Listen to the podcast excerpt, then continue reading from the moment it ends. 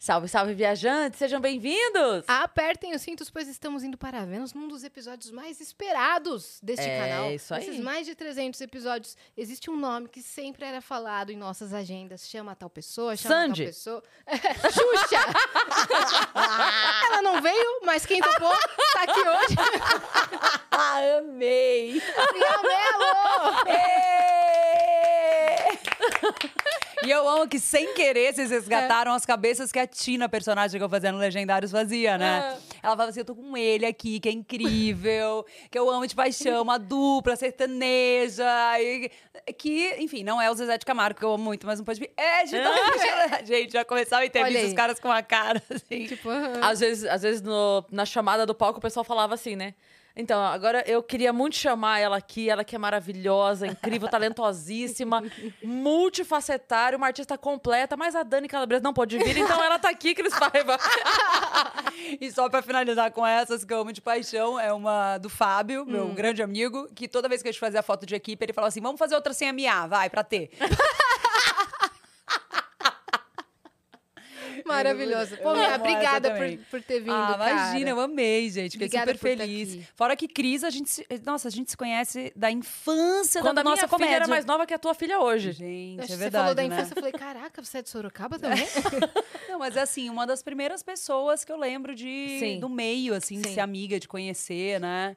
Por conta, foi no Desnecessários, né? Foi, eu fui assistir vocês algumas vezes. Mas você fiz- ficou com a, meio, Eu- você ficou na- com a galera, você era da Sim, galera, né? Sim, Total. eu cheguei a fazer stand-up algumas vezes ali. E eu fazia o seleção Uhum. do humor, que entrava antes ou depois dos desnecessários no teatro. E aí a gente se trombava na saída e Nossa, tal. muito legal, muito bom, muito isso. bom. Vamos dar os recados? Bora. Ó, se você quiser mandar pergunta pra Mia, quer mandar mensagem pra ela, quer mandar seu relato, quer mandar perguntar dúvidas sobre como é ser mãe, que ela tá falando aqui que ela manja muito.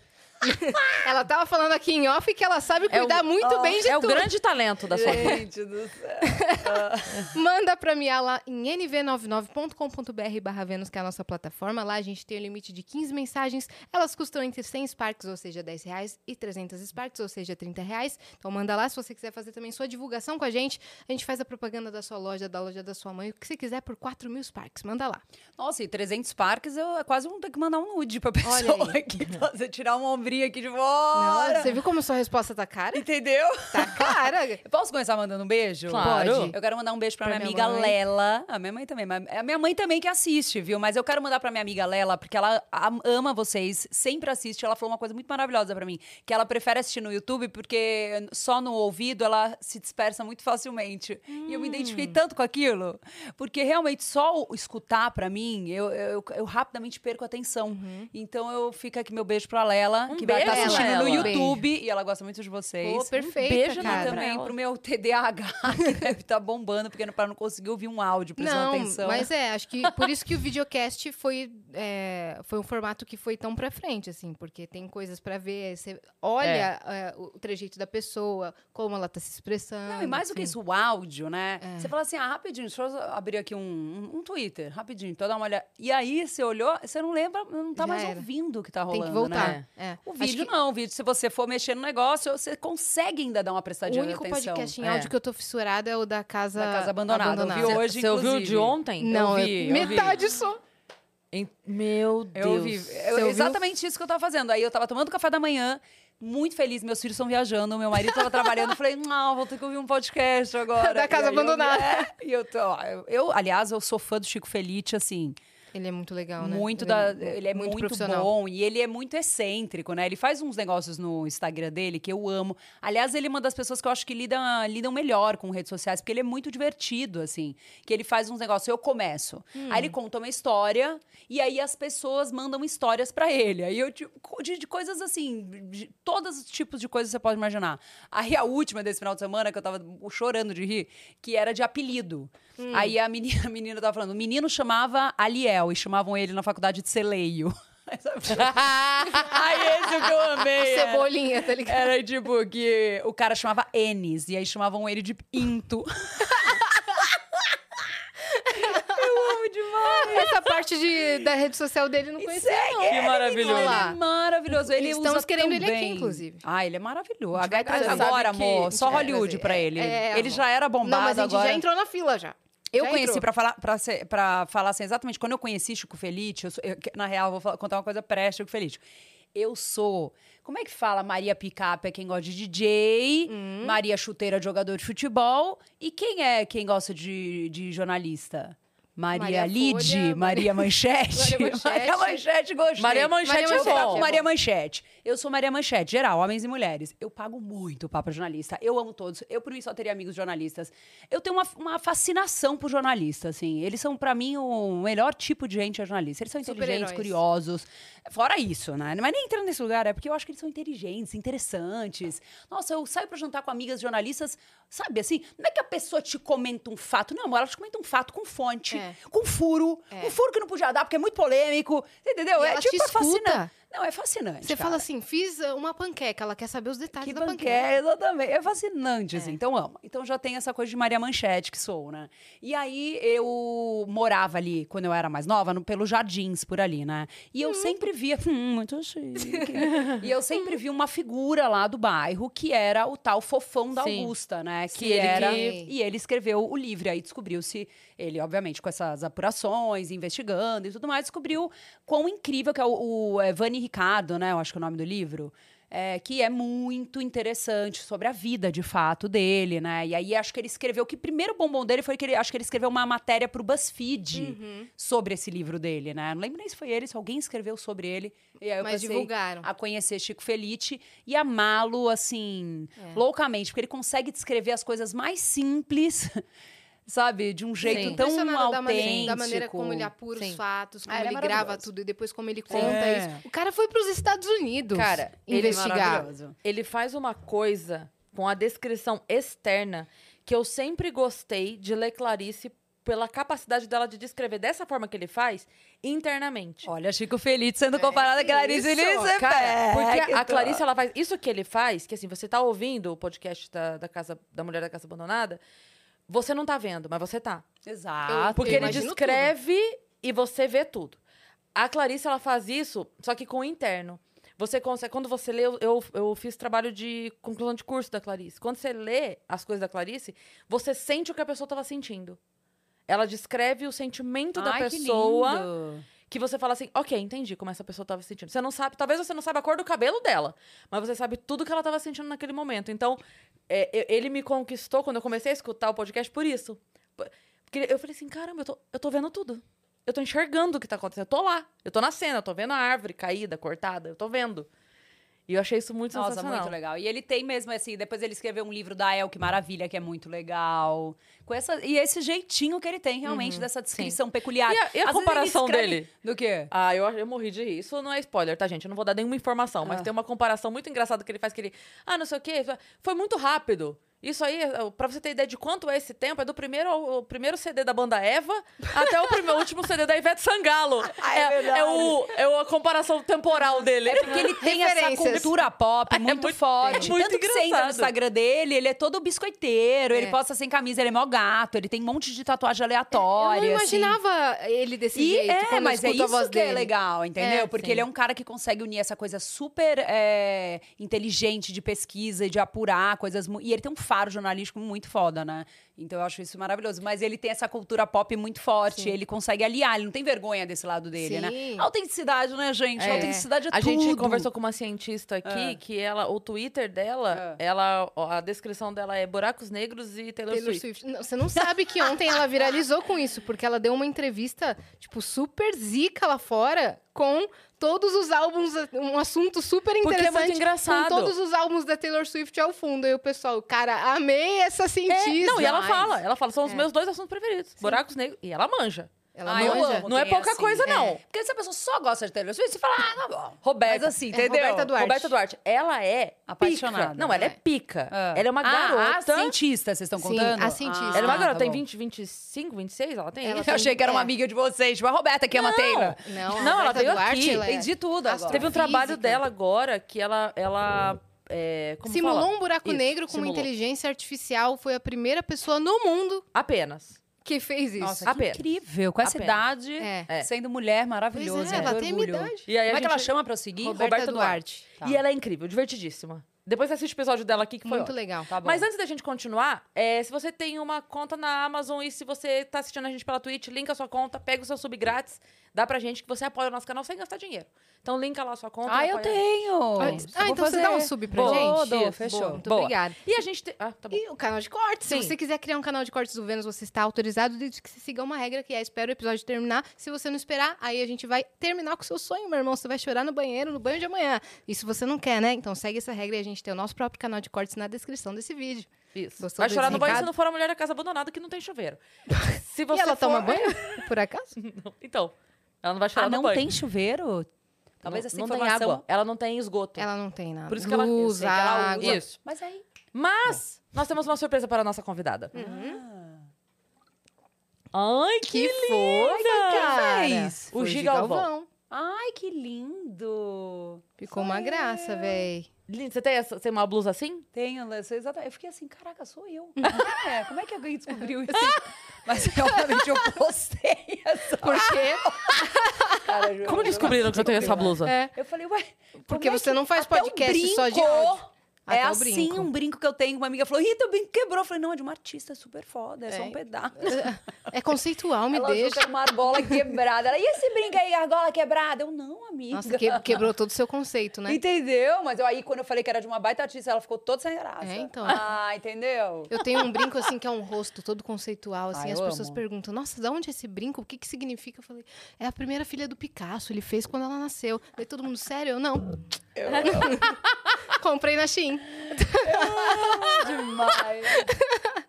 Bom, é isso. E o código do emblema é Mãe fora da caixa, que é pra pessoa resgatar gratuitamente na nossa plataforma também. Sabe o que eu lembrei você contando isso? Eu, nossa, uma coisa que eu desenterrei no meu cérebro, assim. Ah. Que quando, muito antes de eu trabalhar com TV, até com teatro, é, meu, nome é, meu nome mesmo é Marília, mas meu apelido é Miá desde que eu na, nasci, Eu nasci. entendeu? Então, assim, eu sou Miá, né? E aí as pessoas perguntavam, ai, mas é Miá do quê? Do que, que é Miá? Aí eu falava assim, amor em Tupi-Guarani. e aí eu lembrei Inventou você também. descrevendo. É sério? Não. Não, eu nem, eu nem desmentia pra mim. Eu falava, ah, é amor em Tupi-Guarani. Porque eu falava, porra, eu preciso dar um sentido, saco, as pessoas me Inventou. deixam em paz. Ressignificou. Exatamente. né? Demos todos os recados? Acho que sim. Tudo certo? Eu espero. Conta, Minha, como é que tá a Só sua... falar pra galera pra acompanhar a gente amanhã, que amanhã vai ser um dia especial. Cara, amanhã é um deixa- dia muito só especial. deixar essa- Só um parênteses aqui. O que que é, Amanhã, gente? CCXP Awards. A primeira edição da premiação da Comic Con, da Ah. CCXP. E nós somos finalistas na categoria le- Mesa Cast. Legal! Vou assistir. Muito foda, E né? a gente vai, a gente tá louca por causa disso. É. Porque é uma premiação traje de passeio completa na Sala São Paulo. Bagulho. Ai, negócio você já tem chique. a roupa? Então, É. Ah. Te respondo daqui três horas. Assim Nossa, que vocês acabar ficam aqui... muito tensas com essa coisa. Eu Fico. amo. Eu, Eu tô numa também fase amo. super exibida, quero me vestir, postar foto. Tem fase que eu fico mais de saco cheio e... Mas eu, go eu gosto, sabe? Sei. Mas dá um estressinho, É, né? Eu até Eu postei fui- no, no Lollapalooza e falei assim, ai, que vontade que eu tô. Eu, não, eu tava viajando, né? Eu falei, ai, tava com uma vontade de estar indo pro Lollapalooza, ter perdido 15 dias pensando na roupa que eu ia ir, tá desesperada, achando que nem era roupa tão legal que E eu tirar tá uma lá. foto e lá. tirar uma foto. Eu vendo as pessoas com uns looks muito maneiros. Mas enfim, eu, eu amo essa Que saudade de passar estresse. é, mas é um trampo, né? é. um trampo. Um é, trampo. Fazer tudo Não, isso. eu ia comentar que eu fui no Flow anteontem. Anteontem? Anteontem. E aí eu tava contando disso, né? Que a gente vai pra premiação. daí Eu falei assim: a gente não tem nem roupa pra isso. E não é um meme. A gente não tem roupa. Alô, isso. lojas! Foi basicamente isso, mas aí a gente tá se ajudando aí e a gente já conseguiu. Isso. Tá, depois eu quero ver. Deu certo. Stylist, Ah, stylist eu amo. Aliás, a minha hair. stylist da vida é que ela é tão, tão, tão que ela não, não cuida mais de mim, de tão, tão que ela é. Ah, louco. não, é porque ela é muito, ela tem, é muito ocupada, faz milhões de coisas, mas ela chama Thaís Farage. Aliás, fica aqui minha dica pra é árabe? seguir, porque ela é muito legal. Ela é, tipo assim, ela é uma pessoa que tem um conteúdo muito autêntico, bom. Tudo que você lê dela dá vontade de ler. Ela fala muito de moda, claro, porque é o que ela faz. Mas ela também fala sobre maternidade, sobre ser mulher, sobre a bucha que é ser mulher, né? Então, é... e ela é muito linda, descolada, legal. Ela foi assim, meu auge de ter um stylist maravilhoso. Mas é isso, ela faz muitas coisas e agora tô eu mesma me stylizando. Não, mas você tá mandando super Trampo, bem. amiga. Não, acho que eu tenho, tenho um gol, mas é um trampo você ir atrás, é, marca, pensar, e a roupa. E eu, eu, tipo, as pessoas falam, ah, é muito mais chique repetir roupa. Não acho, gente. Não gosto de repetir roupa, Mas não. às vezes a gente quer exercer nosso direito de estar largada, né? É, Não, mas É. é, isso. Eu, eu, mas eu amo estar, larga, estar larga- largada, faz parte disso. Porque o que, que eu fico pensando? Como que nem. A cientista deve ter falado isso. Como que Só nem? existe luz por conta da escuridão. É. Só existe eu estar arrumada, É. amor, porque eu vivo. Hoje mesmo, eu até postei isso no Twitter. Eu tava ontem, belérrima, num baita evento, toda de cor, couro, dos pés à cabeça. Couro, aliás, uma das coisas que eu mais amo. Chiquérrima. Aí hoje eu tava de boné de uma propaganda que ganhei, uma camiseta da fisioterapia, o short da minha filha e um chinelinho de fazer unha, que é pra jogar fora. Só que eu falei, ah, é bom Que esse isso? chinelo. Vou ficar com ele. Tava com o chinelinho de Sim. fazer unha. Isso. Eu falei, então é, é, é Então, a e- versatilidade. esse pra mim é o padrão. Esse é o meu padrão. Entendeu? Eu sou, eu sou arrumada sazonal. Você já viu, já escutou esse áudio Não, o- do Bonita Sazonal no Instagram? Não. Bonita Minha Sazonal? amiga que fez, tá viralizadaço. Sério? Bro, o nome dela. Ela fala: Eu descobri que eu quero. E ela é dubladora, então ela tem uma voz incrível. Eu quero ser bonita sazonal. Ai, que ódio. E ela conta: se você me conheceu, de repente, numa segunda qualquer, talvez eu estivesse toda largada, toda esquisita. Se você me conheceu numa sexta-feira, já era outra pessoa. Então, ela faz o áudio certinho. Eu, não Eu sei acho que eu sei qual é. E daí ela fala assim: é, se você me acha feia, provavelmente é porque eu não me importo com a sua opinião, porque eu não É. me arrumei pra te encontrar. Não é Acho que- isso? eu acho não que é o isso? mesmo áudio. É alguma- Não é É. exatamente essas Não, mas eu palavras, também, mas, é exemplo, alguma coisa eu assim. tenho cachorro, né? Então eu vivo na praça, o cachorro. Aí, praça, cachorro, amor, é isso. Esse, esse outfit, é esse look do dia que eu te descrevi. e tem o fio, tarará. Chinelo e. Mas eu, eu não, não, não acho ruim, não. Não nego esse lado também. Não, eu acho super Eu rockstar. acho muito Eu maravilhoso. acho rockstar isso aí.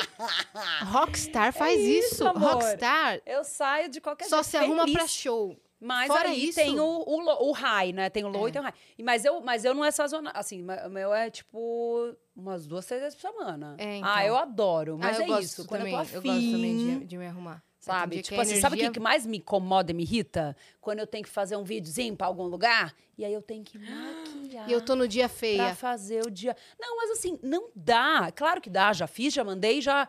Mas não fica legal você mandar o videozinho de qualquer jeito, É. gente. A, a Tem sua energia muda. Total. E aí eu É. fico puta, porque eu falo, porra, Divulgação que de saco coisa, ser mulher. né?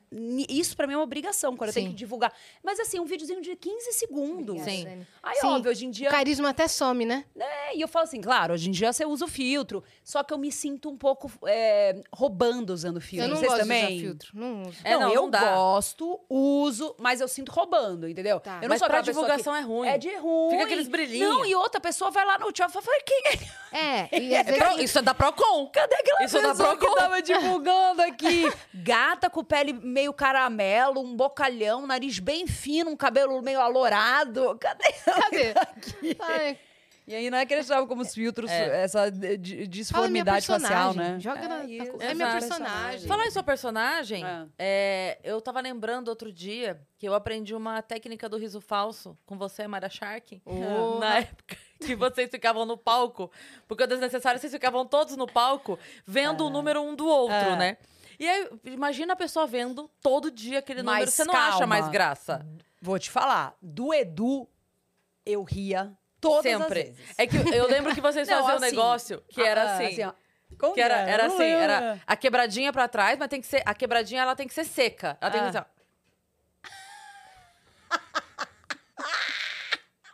Cara, Tem uma E técnica. Ela aprendeu, ela é só aprendeu. porque senão.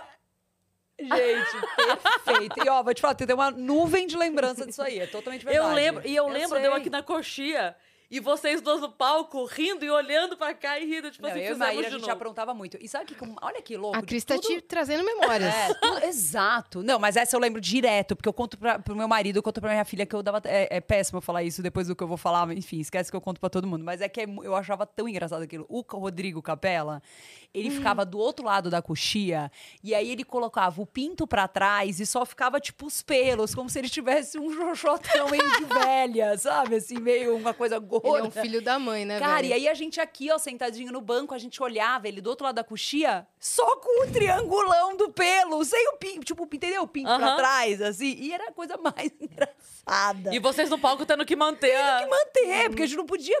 Cara, e a gente queria morrer, a gente ficava ruim. Então eu lembrava de- disso, eu lembro demais. Mas desse do riso falso, não lembrava, mas total verdade. É. Só me contar, eu já comecei a lembrar. Como que era? O lance da tua personagem era do gato, não era? Era da... É, ela era tipo uma personagem sequelada, bem parecida comigo. E que uma Personagem.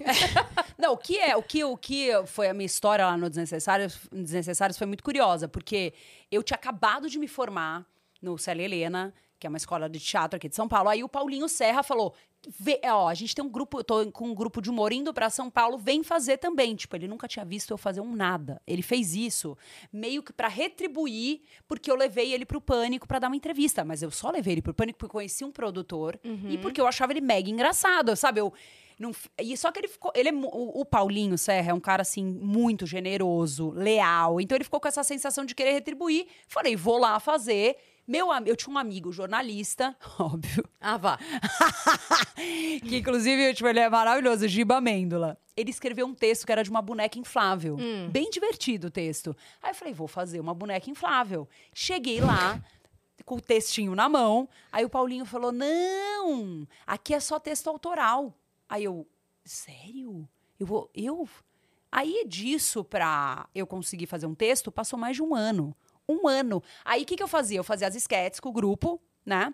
E meio que apresentava, ficava uma mestre de cerimônia sem graça. Não que eu era super legal, tem mestres de cerimônias geniais, né? Que costuram os números. Não, mas você funcionava. Não! Essa Sim, época não. funcionava. Não, essa época não, porque as pessoas eram assim, terminava, gente. As pessoas assim, Paulinho, o traficante gay é foda. É, o Rodrigo, o Rodrigo era quem mais levava público. O Rodrigo era quem, tipo, tinha mais público. O Rodrigo era, assim, ovacionado. Marrom, não, Marrom, você é muito foda. Marrom nem ator, nem comediante é, você é muito foda. Maíra, além de talentosa, bonita, paca. Olha que gostosa, que gata, Edu, gênio. Mia, parabéns pelo grupo. Mia Melo. Mia Melo. Cara, era assim, era desesperador. Várias vezes voltava chorando pra casa. Não por ninguém, por mim. Sim. Manja, porque Por eu pensar, queria. tipo, tô, atra- tô... É, e eu falava, cara, eu quero fazer uma coisa legal. Aí eu fiz um número tão ruim, tão ruim. E assim, a gente. No, o Desnecessários foi uma coisa muito abençoada, assim, cara. Porque a galera do Pânico, que era meio recente até o Pânico da TV. Começou a ir assistir a gente. E eles adoravam, iam direto. Então a Sabrina fez um vídeo pra esse meu sketch. Então, imagina, começava um sketch com a Sabrina entrando num telão, falando assim: Doutora Graça! Tipo, G, você vai falar, caralho, agora vem, né? E aí era uma médica que eu fazia, eu punha um, um- tipo um durex no nariz, assim, e fazia uma médica que ficava falando que era bonito ser feia, assim. Era um desastre, gente. Era assim, a coisa mais sem graça. E aí eu lembro que a gente fez, sei lá, eu fiz um mês, cortou férias, sabe? A gente tirou lá uma semana de férias, 15 dias. Quando a gente voltou, a gente fez uma reunião, aí todo mundo, bom, é consenso. é consenso que a doutora Graça não volta. Aqui a doutora Graça é 100. Mas assim, é sem graça. Mas, tipo, eu não- nessa hora eu já tava ri- dando risada, que era muito ruim mesmo. Eu sabia, eu sou bem consciente das coisas que eu faço, Você assim. é, você é pé no chão, assim. Muito, mega, mega. Até demais. Assim, eu sou bem rígida. E falei, não, muito ruim, vamos tentar outra coisa. E aí comecei a tentar fazer umas coisas meio falando de coisas que estavam acontecendo na semana. E aí o Ronaldo saiu com. Teve aquele rolo todo com os travestis, lembra? E, e na, e tá na mesma semana aconteceu isso e teve uma marcha da maconha que não teve quórum. E aí eu falei disso e pela primeira vez esboçaram um sorriso, sabe? Porque assim, o negócio do riso é muito louco. Você fica marcado por ser sem graça, é muito foda, assim. Tipo, nada que eu fizer, é muito difícil eu conseguir sair daquele limbo de que não conseguia, não conseguia. Aí eu comecei a fazer esses, falar sobre essas coisas, aí aconteceu isso do, do, do Ronaldo, que era uma coisa que eu falava assim, na trave! Uma bobagem. E aí as pessoas fizeram. E aí eu falei, ah, ia ter uma marcha da maconha, e as pessoas esqueceram, acabaram não indo. Aí as pessoas. aí eu. Olha, aí o Paulinho Serra, que também é bem sagaz, bem. Ele falou, cara, investe nisso aí da coisa da maconha, acho que as pessoas gostaram. Pode Investe ser nisso aí na coisa da engraçado. maconha. Faz o seguinte, querida, vai fumar. Deixa que a gente faz o espetáculo. É maravilhoso. Fica lá enrolando os baseados pra É Isso. gente. Investe nisso. aí. e aí foi, mas aí eu fiz isso, comecei a fazer coisas assim, que po- poderia ser engraçado. E aí começou a surgir essa personagem que na minha cabeça não era maconheira, ela era sequelada, assim. Porque aí ainda, eu não lembro exatamente quem, mas eu tive, ti- eu tinha tido contato com alguém que era muito sequelado, assim. Sabe pessoa que tá falando uma coisa e emenda em outra e não sabe voltar? E, aí- e aí eu falei, puta, isso é Chama muito Tata legal. Werneck. É. Não, mas a Tata A não é. Tatá, não, a Tatá, cara, ela tem um negócio que eu dou muita risada. Ela, ela pergunta uma coisa, você começa a responder e ela mesma mudou de assunto. Eu, eu, Quando ela tá não conversando. Cara, eu dava tanta risada com isso, tanta risada. Ela pergunta pra você assim: onde você comprou essa blusa? Você fala, então, essa blusa, ela. É, mas aí, seu Yasmin, filho? eu falo, a blusa. Foi você que perguntou. É, é, a cabeça É dela é a muito cabeça dela não. acelerada. É, a cabeça dela não para. Então ela tá o tempo todo. Sua blusa! E isso aqui, e sua filha? E, e, e já É foi. isso. Se Na perguntar, ela escutou todas as respostas. Ela escutou todas as respostas. É, mas é isso, é um dom, né? É, é, Mas aí, aí eu falei, cara, eu acho que é um jeito de você. Tem pessoas assim. Tem realmente pessoas assim, vou investir nisso.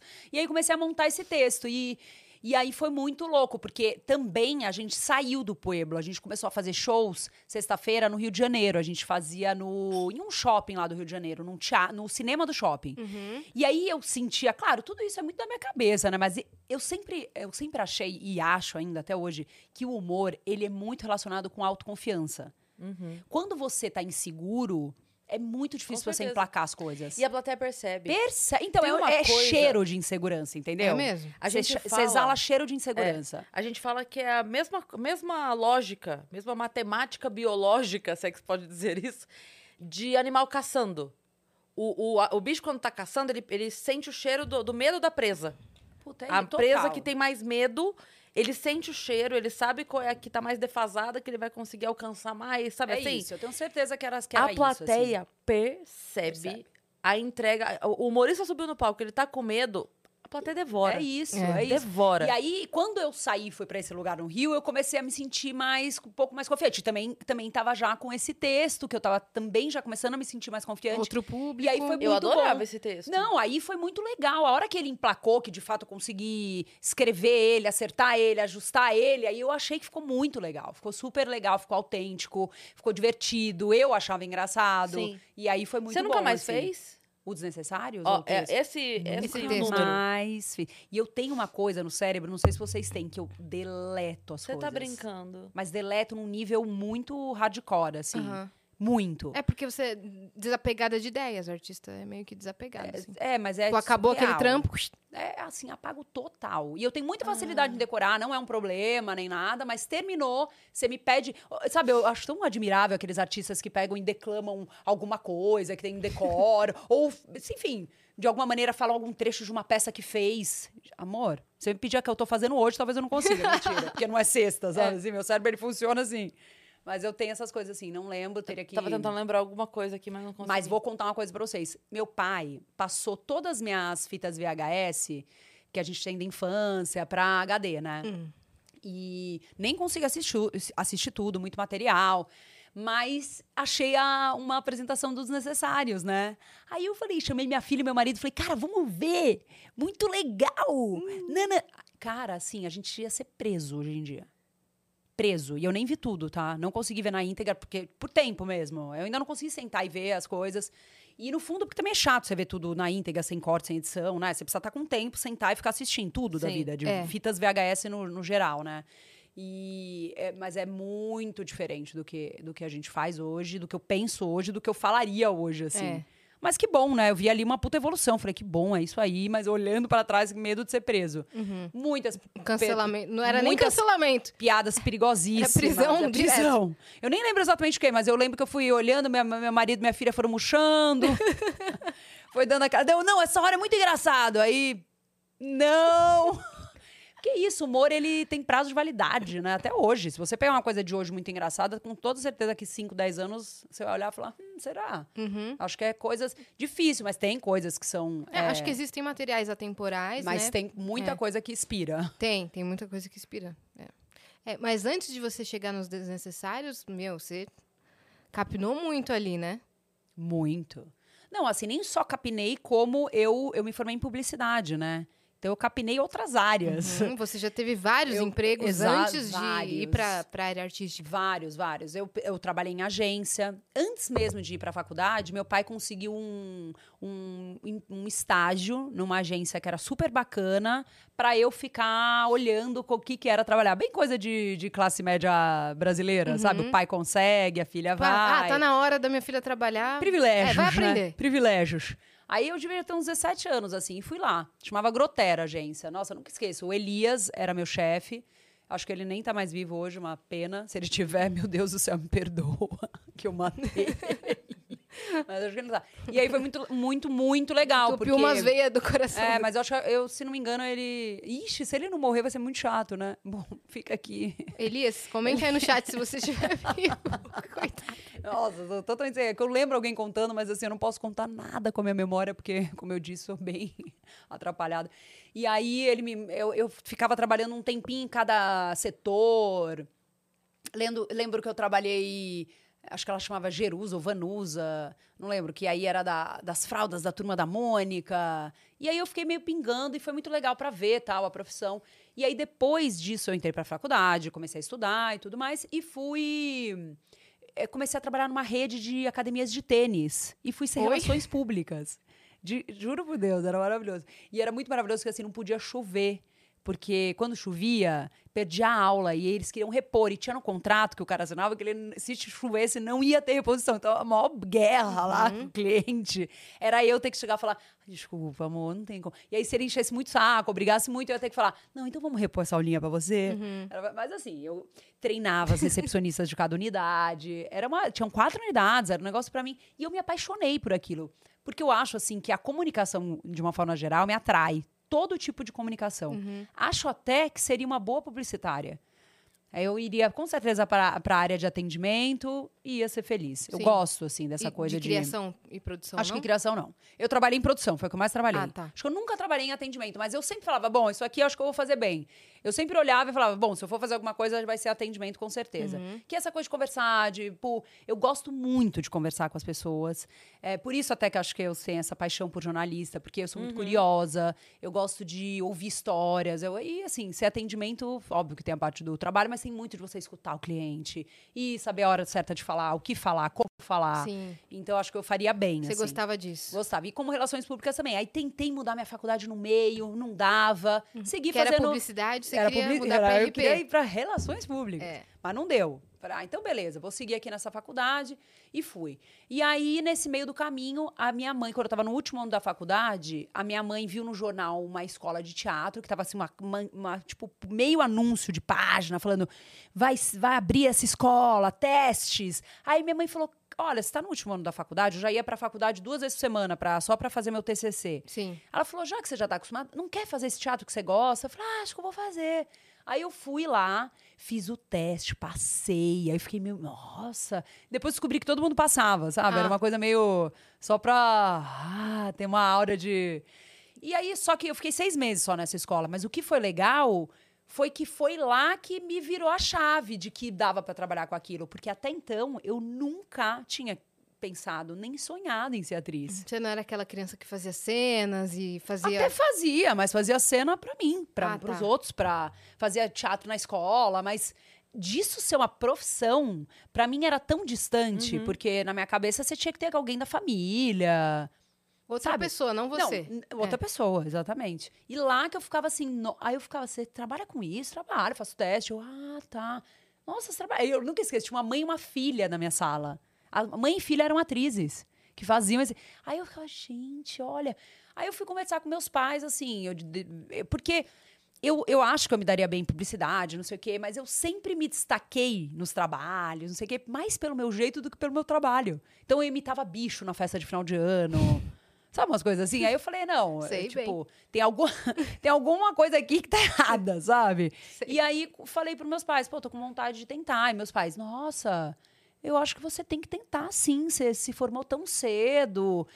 Sei lá, se dá aí cinco anos. E aí foi muito louco que o primeiro trabalho grande que eu fiz assim foi, foi sete anos depois dessa, dessa conversa. Então eles ainda me deram Nossa. dois anos de lambuja. E, assim, eu, eu sou muito grata aos meus pais, sabe? Eu, eu sinto até que eu tenho uma dívida com os meus filhos, porque se minha filha chegar pra mim e falar assim, ah, eu quero ser hipopótamo, eu vou ter que falar, eu acho que você tem que ser mesmo, minha filha. Sabe, eu vou ter que apoiar ela, porque eu devo isso ao que eu recebi dos meus pais, porque era num momento caótico da vida da nossa família. É, assim, eu sinto isso, sabe? Que eu vou ter que. Eu, preciso, eu sinto que eu tenho essa missão de retribuir o que os meus pais fizeram pra mim. Era Deixar num eles serem o momento que eles caótico. Você sabe que foi essa chantagem Ah. que a Sandy Júnior fizeram com o Chororó, né? É sério.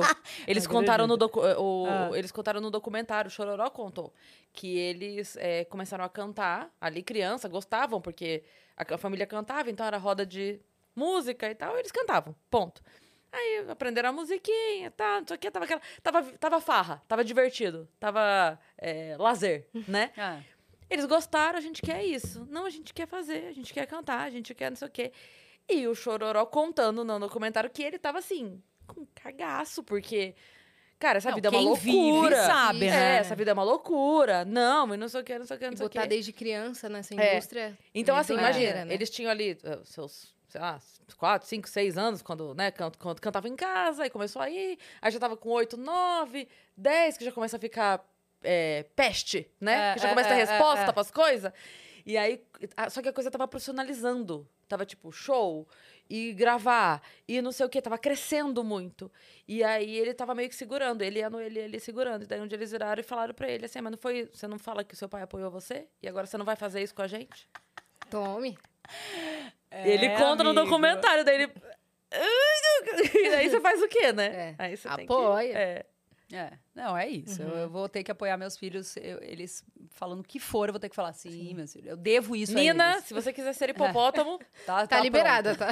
E eu amo que ela quer ser jornalista. olha aí. Cuidado com o que você Perfeito, pede. né? Cuidado. Você pode ter dentro de casa. Exatamente. Nossa, pensei numa piada muito péssima aqui. uma coisa tenebrosa, mas beleza. É, Depois você conta fora do ar. Tá bom. Você, é, você saiu daquele curso, daquele primeiro curso de teatro. pra- e- você falou que teve um intervalo aí de sete anos a mais, não entendi direito. Que Não, aí eu fui e fui. Aí meus pais, maior apoio, vai, vai fazer isso. Saí e fui fazer isso. Só que as coisas não viravam, não acontecia. Imagina, gente. É assim. Como- eu olho, para trás, eu falo, mano do céu, eu nem tenho essa coragem toda. Eu nem sei. Né? Porque eu tinha, um, eu tinha um salário. Eu já tinha. Eu morava sozinha, eu voltei para casa dos meus Ah, pais. você já tinha ido e voltou. Nossa, Já tinha ido. Porque antes, antes, quando meus pais tinham uma vida estável, eu tive tudo e mais um pouco até meus 17 anos financeiro. Assim, eu estudei nas melhores escolas, eu viajei, fiz intercâmbio, tive festa de 15 anos, roupas mil, tudo. Meus pais eram muito bem sucedidos e aí meu pai, de repente, vroom, perdeu tudo e a gente se viu ali tendo que se virar com o que a gente tinha. E foi muito bom, e eles têm maior orgulho, e eles falam, e- que aquelas, queria que eles falassem para não ficar eu falando de mim, mas que eles têm um baita orgulho de, de mim, porque na época eu devia ter uns 16 anos, assim. Uma idade difícil de você fazer uma transição, né? De uma vida hiper confortável, tinha casa na praia, pra uma vida. Tipo, meu pai perguntou para mim assim: você tem para onde ir? Se a gente não conseguir ficar junto aqui, assim, esse nível. Uhum. E aí, enfim, eu acho que eles eles criaram nós três, sou- nós somos em três irmãs, né? Do- com muitos valores muito fortes, muito bons, por- porque quando a coisa apertou, todo mundo encarou como gente, E é mais uma etapa da sua fortes. vida. Porque, Mu- pra- porque assim, apesar de. Como você cara, disse, é o uma adolescente lidar. porrada. O adolescente lidar com isso é difícil.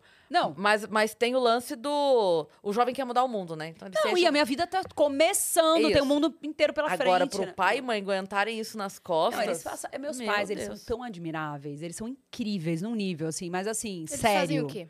Ele, hoje eles são aposentados, mas, por exemplo, pra você ter ideia, ela que vai mãe vai chorar até. Eles, tão, eles foram pra Bahia de carro com os meus filhos, passar as férias lá, as férias inteiras.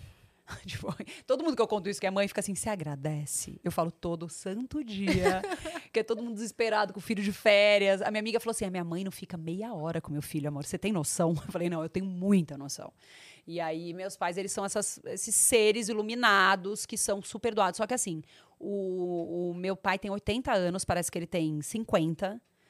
Ele é. Eles fo- foram começar a construir uma casa agora, né? Aí eu, eu e minhas irmãs, a gente teve tipo uma reunião com eles, igual eles tinham com a gente, pra falar assim: olha só, você tem 80 anos. Minha mãe tem 70. Vocês, assim, vocês têm noção do que vocês estão se metendo? Sabe, não tem dinheiro para dar e vender. Porque quando você tem dinheiro tranquilo, constrói a casa. Você imagina o estresse que vai ser? Sim. Vocês vão construir uma casa do zero. Gente, é isso. que Vocês, vocês têm noção? Não, é isso. Aí eles deram, tipo, tipo, na boa, baixa a bola, vocês três. É isso que a gente quer, a gente já decidiu, a gente é bem grandinho. E aí as três falaram, bom, então beleza.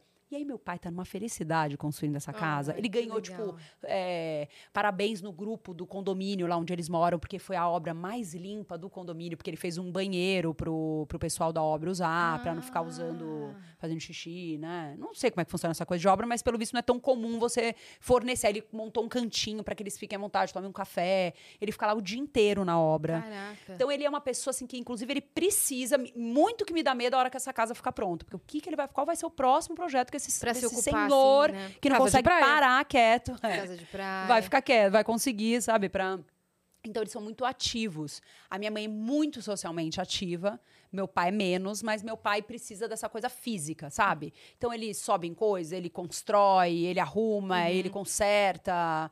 E, e eles são esse, esse casal que vive em função dos filhos, literalmente. O volta e meia eu fico dando bronca neles. Falo, cara, vai viver a vida de vocês. Vocês estão na reta final, gente. Vai curtir. Pega esse dinheiro aí, gasta. vai. E minha mãe ama viajar. Então eles foram passaram um mês na Índia. Nossa. E tudo assim, low cost total.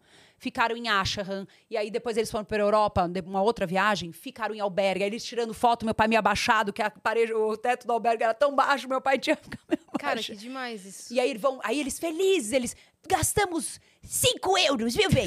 Aqui compramos um pão, um vinho aqui, estamos até tomando vinho, aí os dois com a garrafa. Eles, eles têm um objetivo poder. de vida. Não, eles têm. Não, e assim, mil defeitos, nem tô, não é que eu tô romantizando, idealizando, mas eles têm ca- umas características muito boas, assim, muito admiráveis, essa é a palavra, assim. Eu tenho tanto orgulho, que elas choram, mas assim, tenho tanto orgulho dos meus pais, tanto, assim. E então, eu acho que pra gente essa etapa foi mais uma etapa do meu pai, assim, essa coisa dele ter, enfim, fechado a empresa. Pra, pra nós, não, para ele não. Com certeza ele sofre com isso até hoje. A minha mãe Se também. culpa, é. Se culpa. É. E quando e ele não fala muito, mas quando ele fala, o olhinho dele enche de lágrimas. Eu tenho vontade de matar ele. Eu falo, cara, olha tudo que você fez. Aí eu nunca esqueço. Nunca falei isso, porque é super íntimo, mas que eu morava num flat na Lorena, né? E, e aí ele, ele começou a sair, assim, meio durante o dia. Só tava eu e ele. Acho que minha mãe tava na Bahia com a minha irmã e tava eu e ele. Aí ele meio que fa- e Na época que eu fazia a Célia Helena, né? E, aliás, tem a história depois que eu conto, que é clássica do meu pai, que é. a- vocês entenderem meu pai. Tá. Mas essa que foi muito legal, que ele saía meio no meio do dia tal. Aí eu falei, pai, onde você tá indo, né? Aí ele falou, não, tô tentando vender uns planos de saúde ali no Hospital das Clínicas. Ó, tô indo bem. Aí eu falei, cara, gente... Vocês entenderam? É que eu não consegui, talvez, contextualizar tanto, assim. O cara tinha uma puta empresa. Ele não tem medo de começar, sabe? Sim. Agora eu já tô até acostumada. Aí ele ah, nem, nem foi muito pra frente esse negócio, mas ele tava meio pensando, o que, que eu Meu, posso fazer pra me virar? iniciativa, tava se virando. Hoje, e não quis assim- nem comentar, tipo, pra... É, mas eu achei assim, eu pensava assim, era numa época que eu fazia muitos subtrabalhos, assim, pra conseguir me sustentar. Então, Frila, assim? frila e trabalhos assim, mil. Então, por exemplo, eu ia pra frente de festa com uma máquina, isso uma empresa me contratava, com uma máquina fotográfica sem filme, só com flash, e aí o convidado entrando e eu falando: "Olha ela, parece a Letícia Lima, que gata, ê!" meio animando porta de festa pra ganhar 50 reais, eu lembro que eu ganhava. Uhum. Entre outras coisas que, tipo, eu fiz de um tudo que você pode imaginar, assim. E até sou hiper grata à agência de que eu trabalhava, porque daí, quando eu trabalhava nessa agência de eventos, foi meu último trabalho fixo em agência, eles começaram a me chamar para fazer coisas de atriz. Então eu fazia as coisas de produção, eu inaugurava lojas Marisa, né? Você mas eu também no, era No backstage também no back- trabalhava... Aí, por exemplo, tinha um lançamento do azeite Maria, e eu ia lá ser a Maria, Ah, sabe? E ao mesmo Tudo. tempo produzia... produ- Não, aí esse, por exemplo, aí, Ah, aí tá. quando eu fazia, eu não produzia. Hum. Mas eles me contratavam pra fazer as duas coisas, pra produzir e pra atuar em coisas diversas. Quem assim. que teve esse feeling de que você Porque poderia eu- ir pra não, frente não. das câmeras? Porque eu já já estava estudando como Entendi, atriz. Porque tá. quando eu comecei a estudar no Célia Helena, que foi onde eu me formei, a minha melhor amiga chegou pra mim e falou assim: Mia, muito lindo o seu sonho, tô muito orgulhosa de você, mas você precisa comer, se vestir. Tipo, você não tá com dinheiro pra fazer nada. Você não quer numa entrevista lá no meu trabalho? Aí eu fui na entrevista, no dia que eu fui, eu já fiquei. Uhum. E aí eu fiquei dupla dela. E, a- só, e as minhas duas chefes, por coincidência, eram envolvidas com o teatro. Uma eu não lembro qual era o envolvimento, a outra tinha se formado na EAD, sabe? Que é a Escola de Artes Dramáticas da USP Caraca. sabe? Então, e aí as duas me falaram o seguinte: se você quiser fazer uma. Se você quiser ser atriz mesmo, vai estudar. Foi tipo o conselho que elas me deram, assim. E aí foi quando eu ah, saí dessa outra escola que eu estudava e fui procurar uma escola. E eu falava, mas quando que eu vou saber que é a escola certa? Ela, você vai saber. Aí eu lembro que foi assim, eu fui em várias, sabe? Minha mãe, uma amiga da minha mãe conhecia o fulano, aí eu fui na escola do fulano, falei, ah, ele que me recebeu, mas eu olhava, falava, não sei, acho que não. Fui numa outra, fui numa outra. Aí eu lembro que eu, quando eu cheguei no Célia Helena, eu abri a porta, tinha um, tipo um crushzinho meu da adolescência. Ele que abriu a porta pra mim. Juro. Aí eu, Rafa! Aí eu, caraca, o sinal é esse, velho. Eu vou saber, eu Juro vou por saber. Deus. E ele tava lindo! eu falei, não, é isso. E aí eu lembro que o lugar tava todo solar. Eles tinham, tipo, tem umas árvores, assim, umas primaveras, aquela flor, sabe? Isso tava lindo. Eu falei, nossa, juro, parecia só faltou Você abre tocar a porta. sininho. É. É isso, é isso. Tocou isso. Foi aí que eu descobri que era lá. É, Exatamente. Na minha cabeça formou tudo isso. E aí eu fui estudar lá. E aí o meu E é uma ótima escola, de verdade. Muito. Sério, sério, super séria, super Renomada. maravilhosa. Eu aprendi muito lá e, e, e aí eu era muito louco, porque o combinado que eu fiz quando eu entrei na agência é assim: eu vou trabalhar aqui, mas eu preciso de que vocês me liberem para fazer teste. Fechado, imagina, a gente sabe como é que é, a gente. Combinado. Aí, quando tinha o teste, quem disse que elas ficavam numa boa? Ficavam putas da vida. Porque quem é no meio de uma agência que vai sair pra fazer teste, amor? Na boa. É que a agência é Aí, loucura, né? Loucura. E elas ficavam putas comigo da vida. Eu saía já péssima. Eu ia pro te... Aí eram aqueles testes que demoravam três, quatro Uhum. horas pra você entrar. Quando eu entrava, eu já tava destruída. Tinha a menina já me ligando, eu com aquele azia, sabe? Meu Deus! Aí eu já entrava desesperada no teste, péssima, nunca passava. Uhum. Não, obviamente, só por esse nervoso, mas esse nervoso contribui também, né? Aquela Contribui. coisa da Sim. autoconfiança. E aí eu fui tentando lidar. Uma hora eu falei, não, chega, vou sair. Elas, não, fica, a gente vai te liberar. Rolou até uma ameaça de sair. E aí eu fui lidando com tudo isso, assim, sabe? E quem me deu minha grande oportunidade, que abriu as portas pra mim, foi o Paulinho, que foi numa história muito maravilhosa aqui. Pois conte. É... Estamos aqui pra isso. Pois eu quero saber agora essa história. Eu, eu, eu era muito amiga, minha melhor amiga, assim, a Flávia. Eu tenho muitas melhores amigas, né? Tenho umas seis melhores amigas, mas tem. A E Flávia. deixam? Ela deixa. e o grupo chama BFFs. E aí ela era muito amiga da Luísa Mel. E aí a gente, por Luísa Mel. a gente era muito, ficou muito amiga.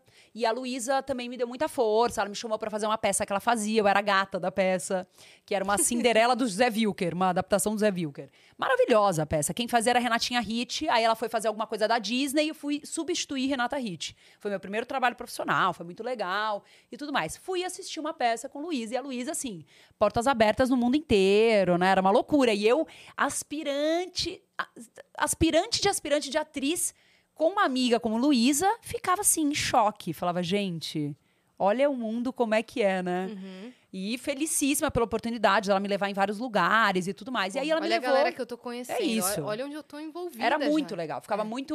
Eu lembro que eu fui desfilar em escola de samba com ela, porque ela foi destaque da, acho que Império da Casa Verde, um negócio assim. Hum. E eu fui de, tipo, diretoria. Você tava em todos os rolês. Maravilhosa.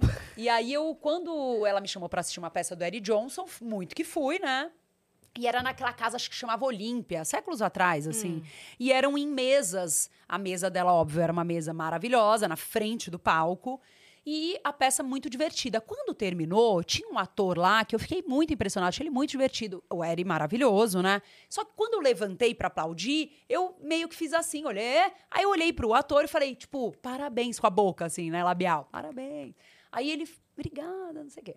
Aí fomos no camarim dar parabéns para Eric Johnson, né? Só que aí, enfim, fiquei mais no cantinho, aquela coisa. A Luísa que foi falar com ele, fiquei de cantinho e tal. E o ator me viu no camarim e veio falar comigo. Olha, vi que você levantou e falou parabéns para mim. Eu falei, nossa, é porque eu te achei tão bom. Era Paulinho Serra. Nossa. E aí, a gente, papo vai, papo vem. Falei, ah, eu também sou atriz. Ele, sério? Você já fez seu registro na Globo? Eu falei, nunca. Ele, então, quando você for pro Rio, me avisa, eu vou com você lá. Aí eu, tá, e a gente trocou MSN, você vê como uma coisa antiga. E continuamos nos falando esporadicamente, achando ele muito divertido, muito legal. E aí eu fui pro Rio para fazer um trabalho. Eu fui, eu fui ser os países da América Latina pela Roche, a, a empresa de medicamentos. Quê?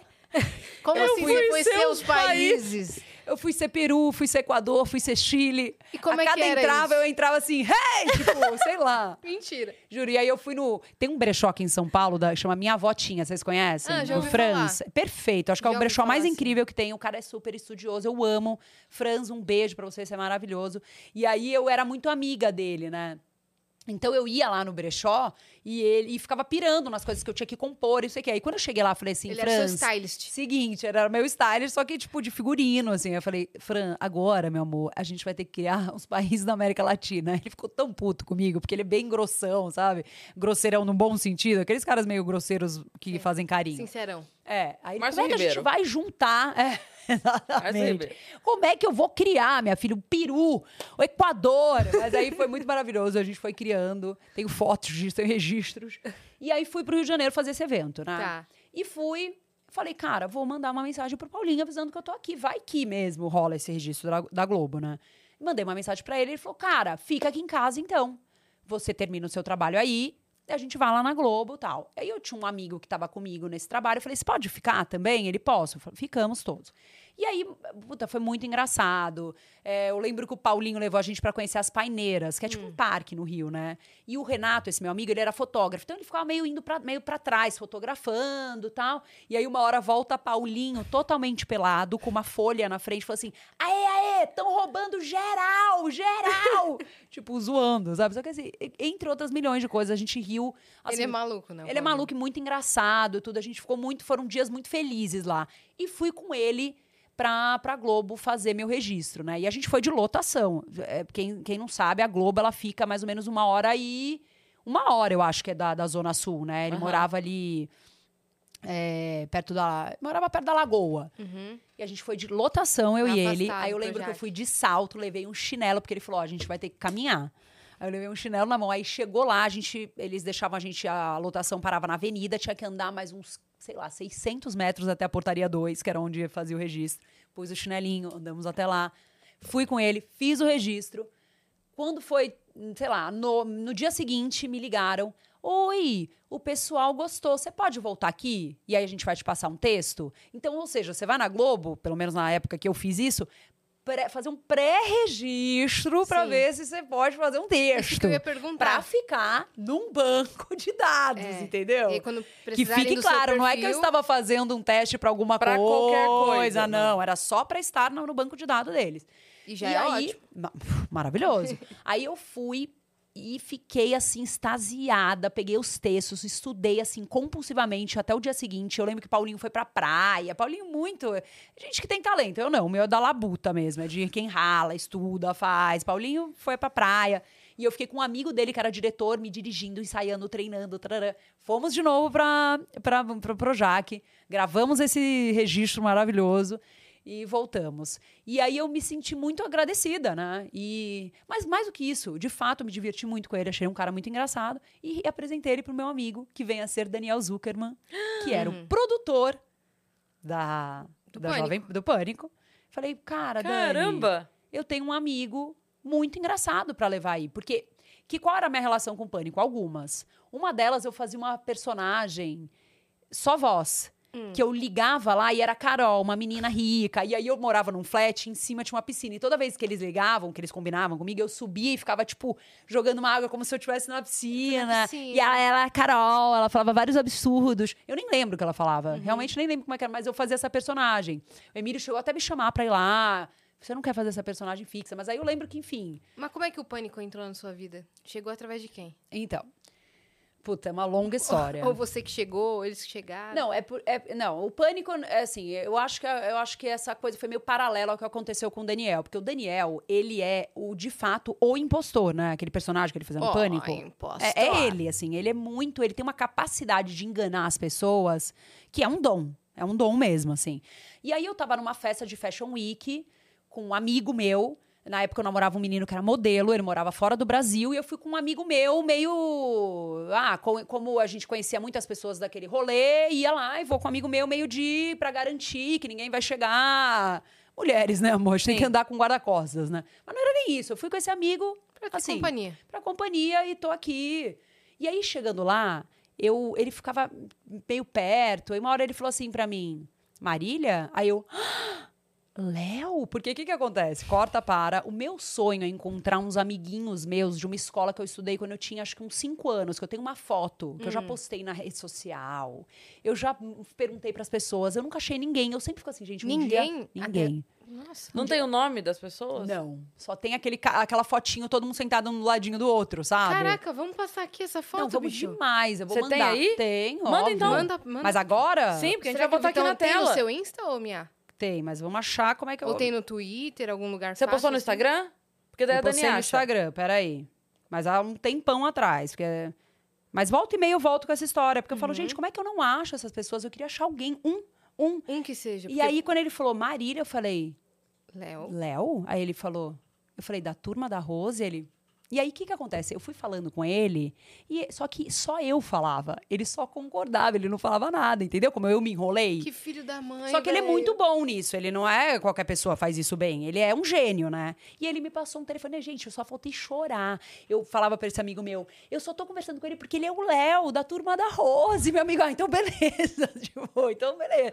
E aí a minha mãe, liguei, acordei no dia seguinte, ele me deu o telefone dele, acordei no dia seguinte, liguei pra minha mãe, mãe, encontrei o Léo da turma da Rose. Mãe, eu tô emocionada, mãe, eu vou chorar, não sei o que, eu tô esperando só dar, tipo, 10 e meia pra eu ligar, eu vou marcar um almoço, quero que você veja ele também, mãe, que legal. Ele trabalha na Jovem Pan, ele me mostrou os Meu meninos Deus. lá. Tá super bem. Gente, mãe, você não sabe o Léo, Léo. Quando eu liguei da, da 10 e meia, eu tra- trabalhava na agência, eu liguei, eu, eu, Léo? Aí o cara, alô? Eu, Léo? Não, não, não tem nenhum Léo, não. Aí eu, aí, Niki. Ele falou, não tem nenhum Léo, não. Eu olhei, as fichas todas começaram a cair, de quanto eu tinha sido ingênua. E aí, a partir desse dia, eu juro, eu, eu tracei uma meta de vingança que eu falei, eu vou achar esse cara, nem que for no inferno. e eu vou falar pra ele, você é um filha da puta e um gênio. Eu vou falar essas duas coisas pra ele. E aí, a única informação que eu tinha, que eu sabia que era verdade, era pânico. Porque ele me apresentou pros caras do pânico na- nessa festa. Tá. Tinha, acho que o Rodrigo Scarpa.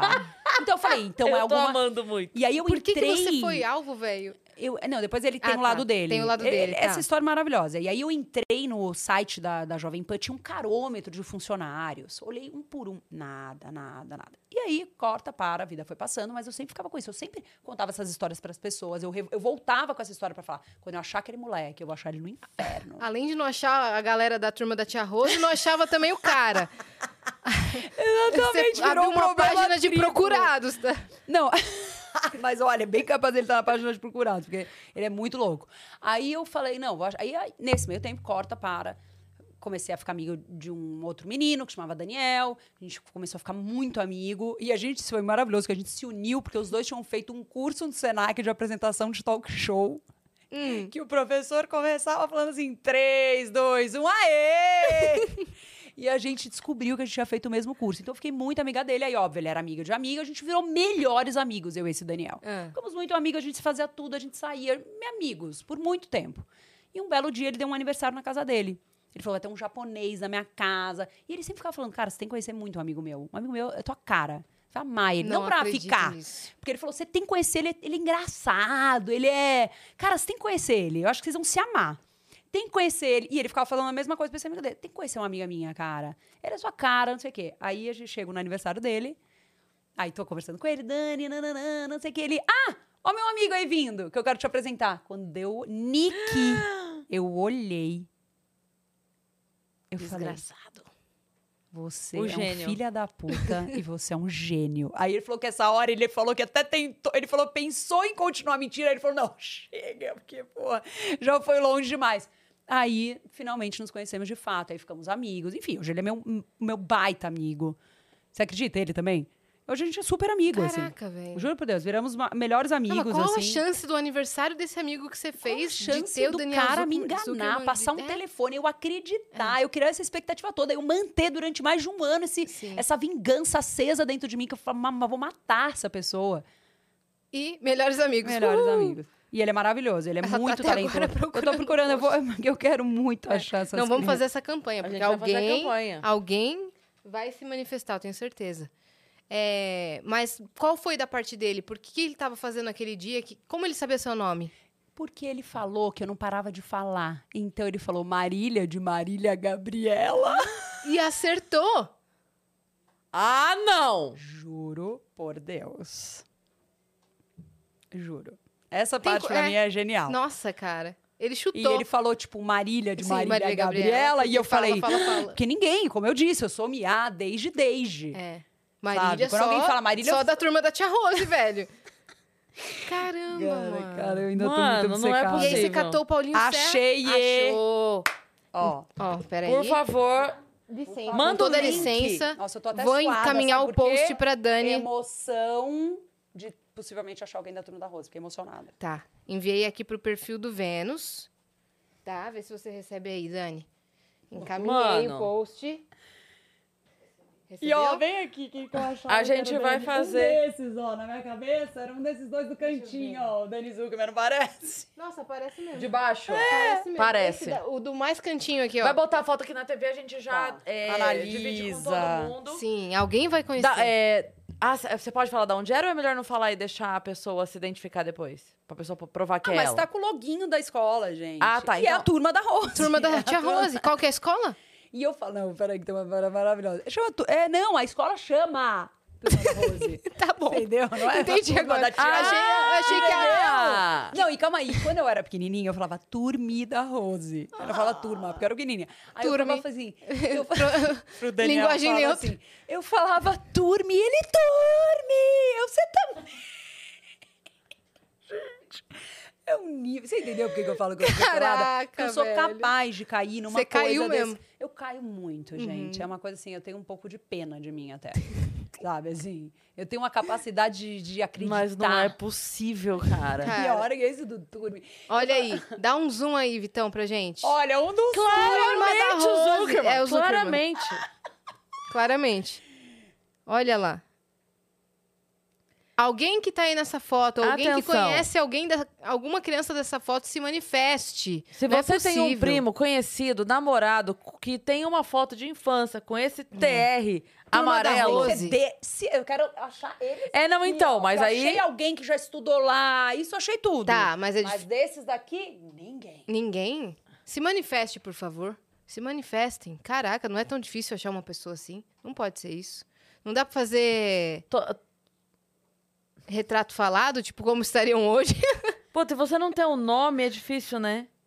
Não tem nome de Porque às ninguém, vezes- É, se tivesse um sobrenome, É. né? Não, se tivesse Eu sobrenome, já teria achei. feito um... Eu achei o menino que estudou comigo na primeira série, É. porque eu tinha o nome todo. É. E achei no Orkut. Mas com o nome todo Porque era- facilita, né? Mas também porque era um sobrenome bem diferente. É. Ou Então, um nome é, diferente, é. né? Você passou sua adolescência procurando na. Isso, até hoje. Isso aí não é. Eu já voltei essa história. Esse momento eu já voltei. Eu já tinha postado Uhum. Você antes. falou, bom, agora a Isso é internet uma já avançou. volta. É, exatamente. Tô é com muito volta. mais público, alguém vai conhecer. De tempos em tempos eu volto com isso. Quando eu tô com muito público novo, Sim. que eu trago trabalho, não. A foto da turma Porque da pode Rose. ser que alguém da turma esteja procurando você Exatamente. também. Exato. Não viu na TV e falou, meu Deus, a Marília. Conheço ela. Não, mas eu acho que ninguém deve lembrar. Ninguém. Então nós vamos fazer um, aqui um. De Volta para a Turma da Rose, que não é De. Volta para a Sua Terra. Vai ter um episódio Turma da Rose aqui no Vai. Vênus. Se a tá? gente achar essas pessoas, a gente vai fazer um especial. Ah, eu amo muito, gente. Juro, vocês vão realizar um sonho. Aí, pra resumir, o Zuckerman te convidou pro pânico, Não, foi não, isso? Não, aí o Zuckerman é. Não, acho que ele que chamou, viu? Pra... Eu não lembro como é que foi esse convite pra fazer a Carol, porque, na verdade, não era um. é, Era um meio um Uma participação. trote. É, eu ligava por telefone e falava, mas eu acho que talvez tenha sido o Dani, sim. Ele talvez possa me lembrar melhor isso, Uhum. mas eu não lembro como é que foi. E fazia essas ligações no telefone e tal. E aí, quando eu conheci o Paulinho, que eu voltei do Rio, eu falei, Dani, você tem que levar esse cara lá, ele é gênio. Ele faz um traficante gay que é, tipo, hilário. Vocês vão morrer de rir. Aí o Paulinho foi no Pânico, Hum. ele arrebentou. Arrebentou num nível que o próprio Dani ficou super grato pra, comigo, sabe? Tipo, Era cara, brigadeiro. Pela eu falava, indicação, não. Eu né? falava, não, cara, eu só fiz o que tinha de ser feito, sabe? Mas foi muito legal. E aí o Paulinho me chamou pra ir pro Desnecessários, Uhum. porque daí ele veio pro, do Rio pra São Paulo, meio que pra retribuir esse Sim. rolê aí. Você se formou no CL Helena. Eu tinha acabado de me formar, fazia 15 dias que eu tinha me formado. Você falou, vou fazer o que agora? Tipo, vou fazer É peça, isso. vou fazer, vou trabalhar, sendo professora de escola, Não, de e- teatro. E por co- coincidência, a última peça que eu fiz no Célia Helena foi um fiasco. Porque o que, que as pessoas fazem? Na formatura, elas têm- tinham a opção de ficar em cartaz depois com a peça lá no Teatro do Célia Helena. E todas as outras peças que eu fiz, provavelmente eu teria feito esse caminho. Uhum. Porque era legal, era um jeito de você chamar produtor de elenco pra assistir, de você, porque todo mundo me falava muito sobre isso, assim. Até quando as pessoas pe- me pedem dica, é tão difícil dar dica e conselho e ajudar a gente nesse meio, né? É uma coisa tão individual, Porque- é, assim. e porque os caminhos são milhares. A pessoa pode fazer exatamente o seu e não dá certo.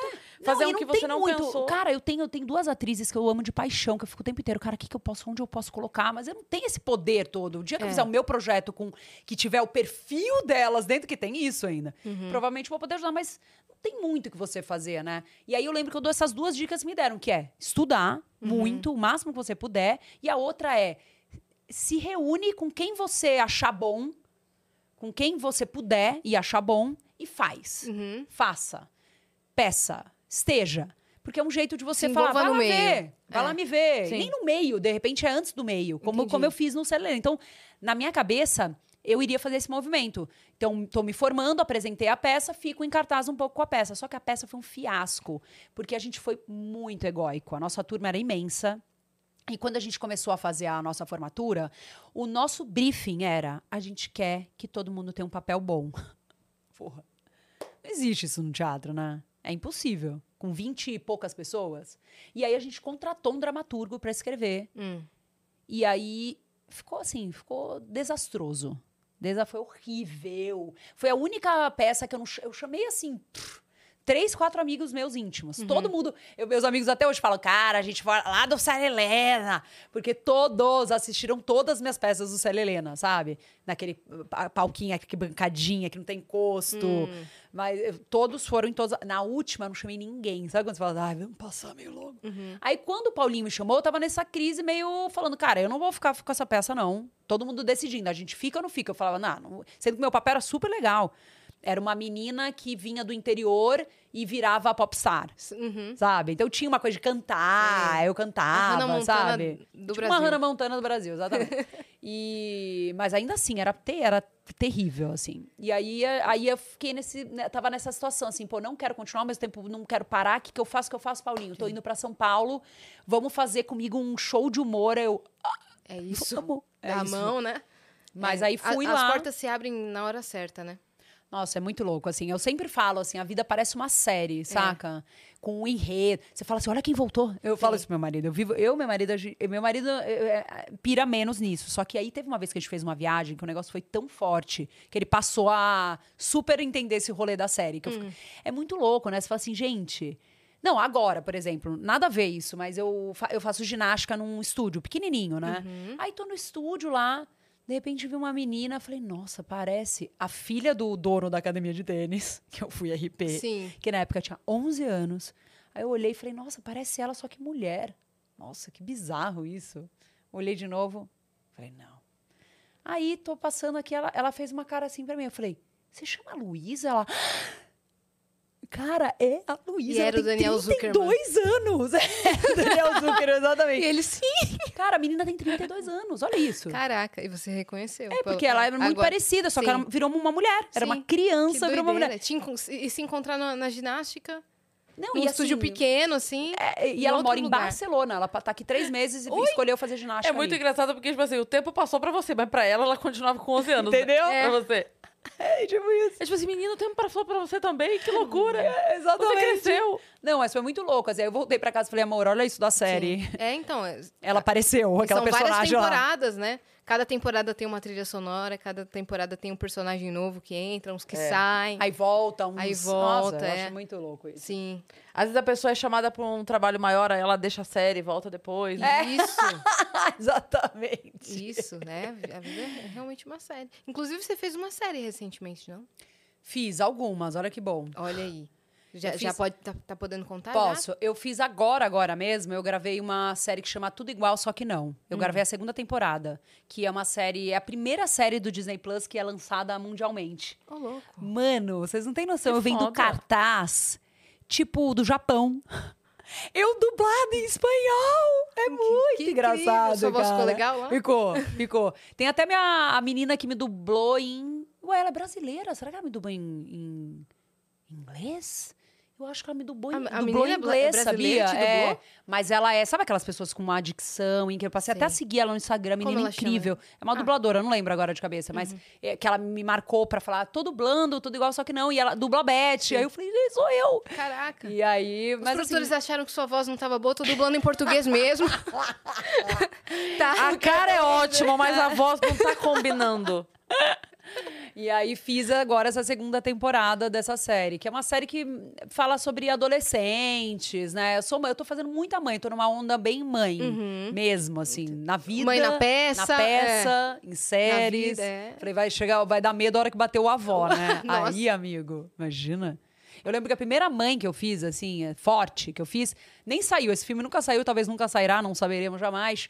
Eu fui mãe da Giovana Grigio. Hum, Que ela sei. devia ter uns 16 anos. Isso foi coisa de 5 anos atrás. Aí eu falava, gente, mas assim, ela é muito grande pra ser minha filha. Mas é isso, temos aí Cris Paiva que pode. E sua filha tá com quantos anos? Agora 13. 13, Tá então aí, ó. chegando, tá chegando. É. Mas é Mas o- isso. o, tempo foi passa para primeiro. todos nós.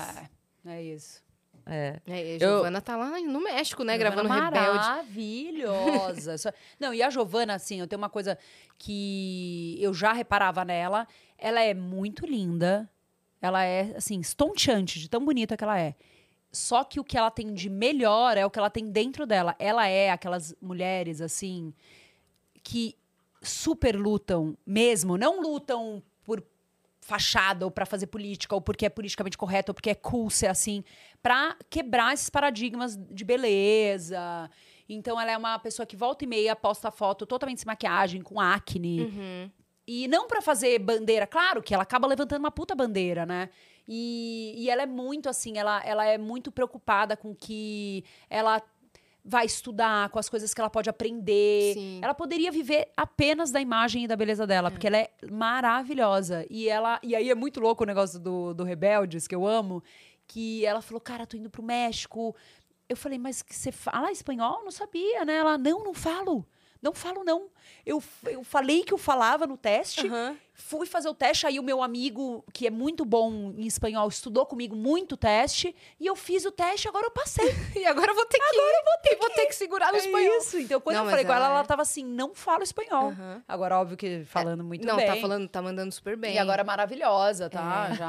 Agora ela deu um Sim. salto, inclusive, de maturidade, né? De idade e tal. Ela deve estar Sim. com uns 23 agora, né? Isso. Mas ela é uma menina que eu admiro muito. Muito, talentosa e dedicada muito. pra caramba, né? dedicada, que, que acho que ajuda muito. Porque, cara, é uma. É, um, é assim, eu penso quanto que eu sofro, que tenho 41 anos com a coisa de imagem, de padrão, de ter que ser, de não poder envelhecer, tudo isso.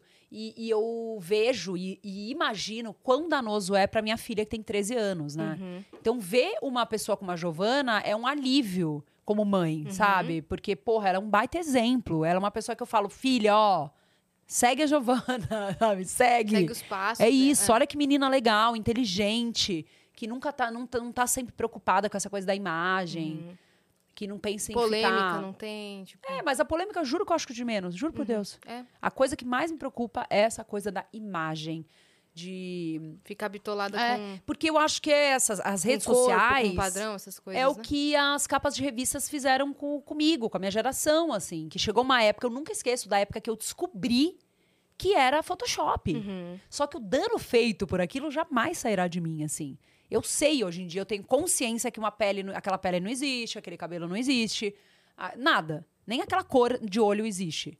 Mas ainda assim, a gente, eu me sinto totalmente cobrada e, e tudo mais. Então, é, eu acho que a rede social tem esse papel hoje em dia, com filtro. A minha, minha filha tinha que mandar uma foto. Pra ela dar uma entrevista lá, a repórter pediu uma foto dela. Aí ela falou: pode mandar foto de filtro? Eu falei, não, Nina, cara, não, eu tenho que mandar a sua foto. Ah, não, então não vou mandar. Não mandou. Ela só queria mandar se fosse a foto lá com carinha de diabinho, Sei, boquinha. Com o chifrinho. É. Aí eu falei, véi, acabou. Acabou pra, pra acabou, nós. acabou pra nós. É. E em relação ao seu filho, que é um pouco menor? Ah, ele menos, assim, ele é super fissurado em videogame. Hum. E, tipo, minha filha foi se envolver com videogame com drogas, né? É maravilhoso. Você fala hoje em dia, minha filha foi se envolver com videogame com 11 anos, sei lá. O meu filho joga desde pequenininho. Já sabe mexer em tudo, né? Tudo, tanto celular, assim, tudo. Eles sabem, eu falo, filho, não transa videogame. assim, não, Não é. Eu lembro, nem Pokémon, nem videogame. Tipo assim, O mais legal é, ele tá com quanto? cinco. E o mais legal é ela falando, ele joga desde pequenininho. É, mas é que porque... agora Ele é um mini está um adulto, nada, né? Né? Ele joga Não, mas desde pequenininho, as crianças dessa É. geração são mini adultas, velho. Sei lá, desde os três anos ele joga. É, dois, mas assim, eu acho muito. Não, mas é, é engraçado cabeça- porque cinco anos é pequenininho. Não, eu, tipo eles falando, quando eu era mais novo, tem seis É, anos, né? Sim. Fala, gente, calma. Sim. Não, mas eles realmente acham que eles são grandes, né? Com seis anos. Não, total. eles total. acham. É que já, já, já viveu muito, né? Pra ele. Já tem muita coisa, Eu acho né? que os dez primeiros anos são muito intensos, né? É, Vocês lembram muito da infância de vocês? Eu lembro. Eu muito lembro. eu lembro, eu lembro algumas coisas pontuais. Eu lembro bastante coisa. É. Uhum. Até que idade você acha que você lembra, assim? Retroativo, assim? Que idade? Tudo. Ah, Não, a- bebê, a- de não. bebê, é, a partir dos três anos eu já lembro. Eu tenho, eu tenho lembrança Nossa, quando eu- eu ganhei minha, minha boneca com três anos, que foi comigo até sempre, assim. É engraçado, você falou de boneca, eu tenho de uma, de uma lembrança, mas eu, não, eu já nem lembro se é lembrança ou se é lembrança Que criada, me contaram, sabe? é. Ah, não, eu- E dela eu lembro mesmo. de uma boneca que você passava uma chupeta que tinha um imã embaixo da boquinha, ela ficava assim.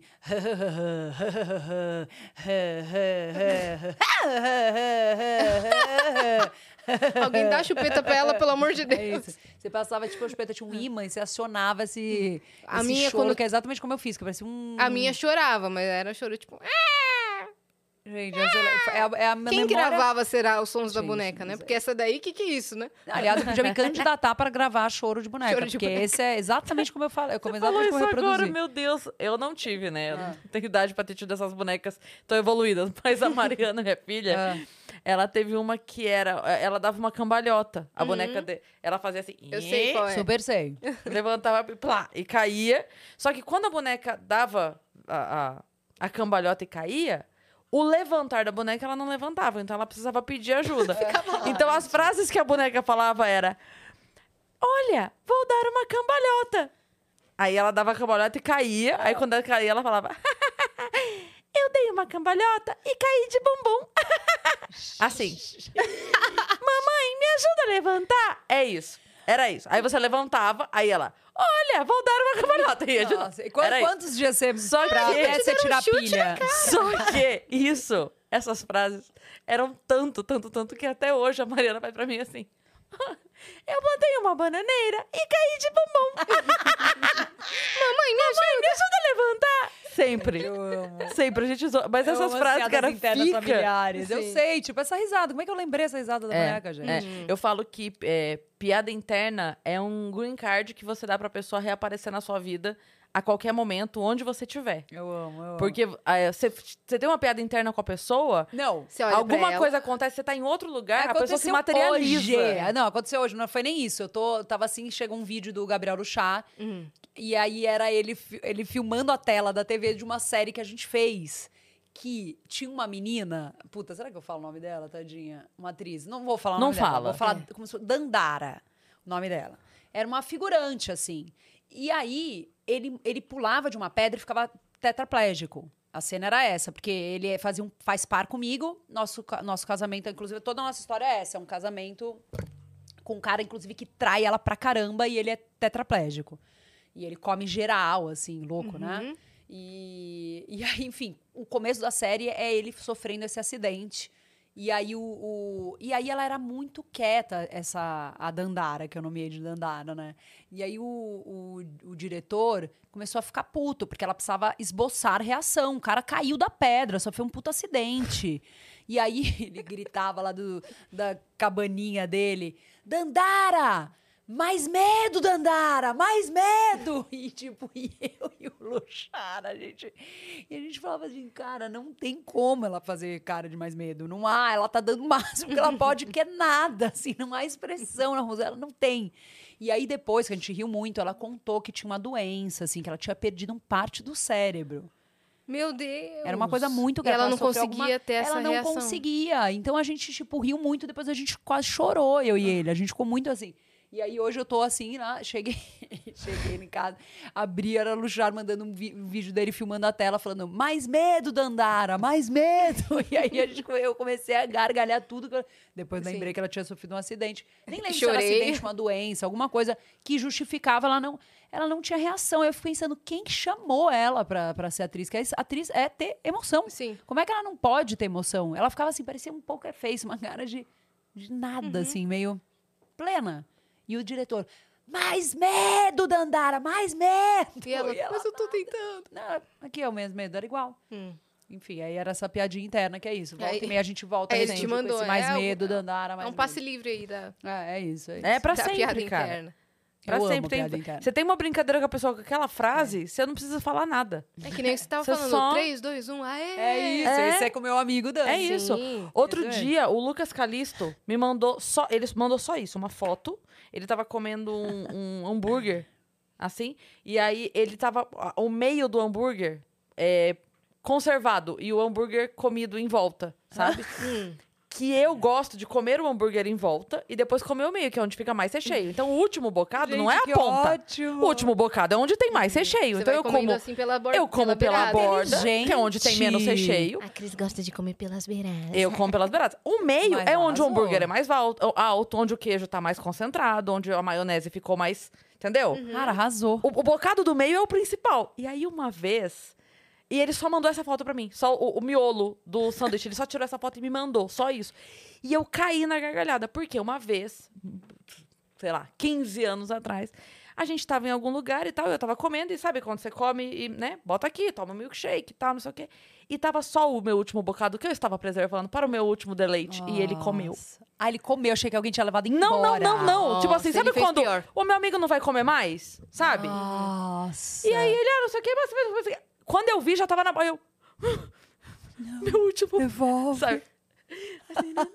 E não, é nem, e não é nem só o último pedaço, é o último pedaço produzido pra ser o último Produzido pra ser o pedaço, último não é o último, que o último pedaço já é grave. E aí ele só mandou essa foto pra mim, assim. Ó, lembrei. Aqui, ó. Ele nem escreveu nada, não teve um lembrei de você, nada disso. Ele só mandou a foto e eu fiquei. Eu, Eu- você falou, eu fiquei horas assim. Ah, meu Eu acho que ele tá te devendo um meio de hambúrguer, viu? Um Viu, meio de Lucas hambúrguer. Calisto? Tem uma Manda. história, a minha, a minha com o Fábio é essa, que o meu primo, também, não é, assim, não é nada demais, mas que a gente chora de rir. Que eu, eu, eu tenho uma prima que foi. Minha mãe morava na Bahia, né? Então todo mundo passava final de ano lá, sempre assim. E aí a, a minha prima foi com o namorado, que já era conhecido da família toda tal. E eles foram pra praia. E foi todo mundo pra praia, umas cinco pessoas, assim. De repente ele vai dar um mergulho, ele volta, volta falando assim: Galera, galera, péssimas notícias, perdi um dente. Aí todo mundo, cara, como que você perdeu um dente? Ele surfando lá, mas você não tá com prancha, ele de jacaré. Ele perdeu, ele, ele quebrou o dente da frente, gente. Esse aqui, ó. Hum. E só que era 25 de dezembro. Não tinha dentista. E aí ele ficou péssimo, porque assim, não há dignidade. É. Sério, eu fui tentar fazer um co- cosplay dele, imitar ele, eu não consegui nem de brincadeira pintar esse dente, eu pintei o do lado. Porque nem brincadeira você consegue Se enxergar sem... sem esse dente, Sim. cara, Aham. sem brincadeira. E aí ele ficou lá super amoado, enfim, foi, arra- ficou arrasado. Só que aí começou a beber, foi relaxando, todo mundo na mesa de jantar, rindo, nananã, foi relaxando cada vez mais. E aí, cada coisa que ele falava, minha, minha irmã e minha prima precisavam sair da mesa pra rir no corredor. Porque você imagina ele falando, é, eu acho também, sem o dente, gente. É o vão do canudo É. aqui, né? Sem o dente da Churrasco. Era uma coisa real. E aí, toda vez que eu e o Fábio a gente se encontra, a gente fala assim, galera, galera, péssimas notícias. Perdi um dente. É muito piada interna nossa, sabe? E aí eu lembro que a gente fazia peça, né? E a gente não saía cena, nenhum momento, nem eu nem ele. Só que tinha um momento que ele entrava no banheiro e saía no banheiro da peça, ficava nem, um nem dois minutos. E um momento que eu entrava e depois dele e saía. E aí um dia eu entrei no banheiro, tava escrito assim, no coisa de papelão, galera, galera, isso, galera, galera. Eu não conseguia sair. Eu não conseguia sair do banheiro. E o que, que eu comecei a reparar? Ele lá de fora dando o texto dele já engasgado, assim, porque ele já imaginou Ah, eu ele já lendo. sabia. Ele já dando o texto dele, já assim, ó. E eu não, eu não conseguia sair. Eu falava, fudeu, eu vou ter que sair. Eu não, vou- eu não consigo. Eu abri a porta, ele de costas pra mim. Porque ele falou assim, Cara, se eu olhar Não, acabou, ela, acabou. Acabou a peça. Acabou a peça. E era, essa, é, depois do banheiro, era a reta final da peça, assim. Que era uma hora um pouco mais Tensa. tensa, assim. E, e só que assim, tinha vezes que a gente fazia esses últimos 15 minutos da peça, um de costas pro outro. Porque a gente não conseguia fazer. De tanto, porque daí começou. O que aconteceu? Um dia ele pediu uma caneta para escrever um negócio. Ah, quando eu lembrar de alguma coisa, eu queria uma caneta que eu vou escrever lá atrás. A partir desse momento da caneta, acabou a peça pra gente. Porque ele Todo dia era uma Não, E coisa. aí eu começava a armar. Eu falava, já que ele entra, entra primeiro antes de mim, eu chegava antes, escrevia coisa no banheiro antes da peça. Pra hora que ele entrasse, ele lesse o negócio e ficasse com ataque de riso. E era assim, todos os dias. E assim, ele ia entrando no banheiro, eu já ficava assim, olhando pra cara dele, tipo, não, por favor, não faz isso. Eu imploro você não fazer isso. E era uma melhor que a outra. E não dá pra do- desver, né? Não, É impossível desver, não pra falar assim. não, "Ai, e essa, droga." assim, a coisa é engraçada, mas a expectativa de sair daquela caixa, porque era tudo em caixa de papelão, banheiro também. A expectativa de sair daquela caixa de papelão e dar de cara com ele, tipo, segurando a risada, era pra mim. Maravilhoso. Era o pior, era a hora que eu queria Ma- morrer. não O pior, mas maravilhoso. Maravilhoso, maravilhoso, assim. A gente queria morrer de rir, todas as vezes, assim. Esse final da peça, assim, nos últimos dois anos da peça, eu já não Uhum. conseguia mais fazer. Então, sua carreira começou a engatar ali, aí veio Desnecessários, aí veio um monte de projeto. Quando que chegou TV, cinema? Então, aí, quando eu tava fazendo Desnecessários, todo mundo pulverizou e foi fazer. Foi fazer. Principalmente o. Não, TV. TV. O Edu foi chamado pro Pânico, o Paulinho foi pro Pânico, a Maíra Sharken foi pra uma novela da Band. E eu lá, né? E aqui, né? Parabéns pelo grupo. Parabéns pelo grupo. Não, mas aí eu já tava, pelo menos, eu já tinha um material, já tava bem, mas Sim. era isso. Eles eram muito bons, né? E aí o Marrom foi pra Record. Ele foi, mas não exatamente pra fazer um projeto, foi pra lá. Acho que ele assinou um contrato, em breve iria fazer coisas de humor, acho que com a Ana Hickman, não sei, ia fazer alguma coisa de humor. Quando o Marrom foi pra Record, deu um tempo, assim, pouco tempo, o Mion foi pra Record. Hum. E a ida do Mion pra Record, não sei se vocês sabem, foi uma coisa assim muito giga. Ele levou metade da MTV. O Mionzinho nos contou. Ah, contou? Contou. Então pronto, tá contado. É uma coisa assim surreal. Eu nunca vi, nunca mais verei o que ele fazia. Eu Sim. tinha uma equipe minha. Eu tinha um diretor, um assistente e roteiristas. O roteirista até que dava uma dividida, mas o diretor e o assistente eram só do meu, do meu quadro. Então era uma coisa muito sofisticada, É. muito, muita grana, muito e Muita expectativa, mu- Muito. muitos quadros, né? Um investimento Era enorme. uma coisa assim, enorme, enorme. É. E aí, eu, quando o Marrom foi pra Record, meio que pra ir pra Sana Hickman, não sei exatamente o que ele ia fazer, o Mion foi pra lá e o, o Marrom foi pro. entrou nesse projeto do, do Mion, do Legendários. E aí, conversando com o Mion, o Mion falou, cara. Eu queria uma menina assim, sagaz. Aí o Marrom falou: Cara, eu tenho alguém pra te indicar. Hum. Aí fui lá conversar. E foi num Starbucks, eu, Mion e o Marrom. Né? O Marrom foi meio pra fazer, né? Às vezes, de, né? de ponte ali. Aí a gente vai, eu nunca esqueço, assim. Aí eu, assim, amei Mion de cara. É, a gente era muito. pa- Parecia que a gente tinha estudado nas mesmas escolas. Era muito aquela elite Parecia paulistana branca brasileira. Exatamente. Talvez ele esteja ali. É, mas não, não estava, mas a gente se identificou demais, assim. Eu amei ele de cara. Eu vi que ele gostou muito de mim. Aí, um dado momento, ele falou assim pra mim: Quanto que você quer? Aí eu. Ah, não sei, eu. Eu, eu vou pensar no valor. Ele, não, não, quanto que você quer participar do projeto? Aí eu, ai, eu, gente, vocês não têm noção, eu nunca esqueço, eu fiquei tão sem graça. Eu, nossa, eu quero muito, eu quero muito participar do projeto, eu quero, tipo, cara, eu quero morrer, eu quero morrer. Porque eu achei que ele tava É, perguntando salário. 80 mil. Nossa, se eu tivesse falado um valor, eu ia ter morrido. Você ia ter morrido mais, Porque eu já ainda bem. morri. Assim, tanto que o que mais me pega dessa reunião toda de conhecer ele foi essa frase. Às vezes, eu- três da manhã, você acorda, Acordo e fala, e falo, por que, "Caralho, que eu por que que eu isso?" fui falar? E aí, uma coisa muito curiosa foi que o meu sonho, acho que da maioria de nós, O trauma da Bia vai na feira. É. Ah, eu queria limão. Quanto você quer? Ah, moço, me pergunta. Ativa posso o gatilho. pensar, posso- O gatilho da Bia é quanto você quer. Eu quero muito, quero muito. É. O cara colocando. Ah, eu sou no mercado municipal. Farinha, moça? É. Quanto você quer? eu quero demais, eu quero só estar dentro do saco da farinha. Ai, velho. Mas foi muito bom. E aí, meu sonho era ser VJ da MTV. Uhum. Né? Você total seria uma VJ da MTV, você É. sabe, né? Não, mas então, não fui, né? Mas Ó, você triste. seria. Tem o perfil.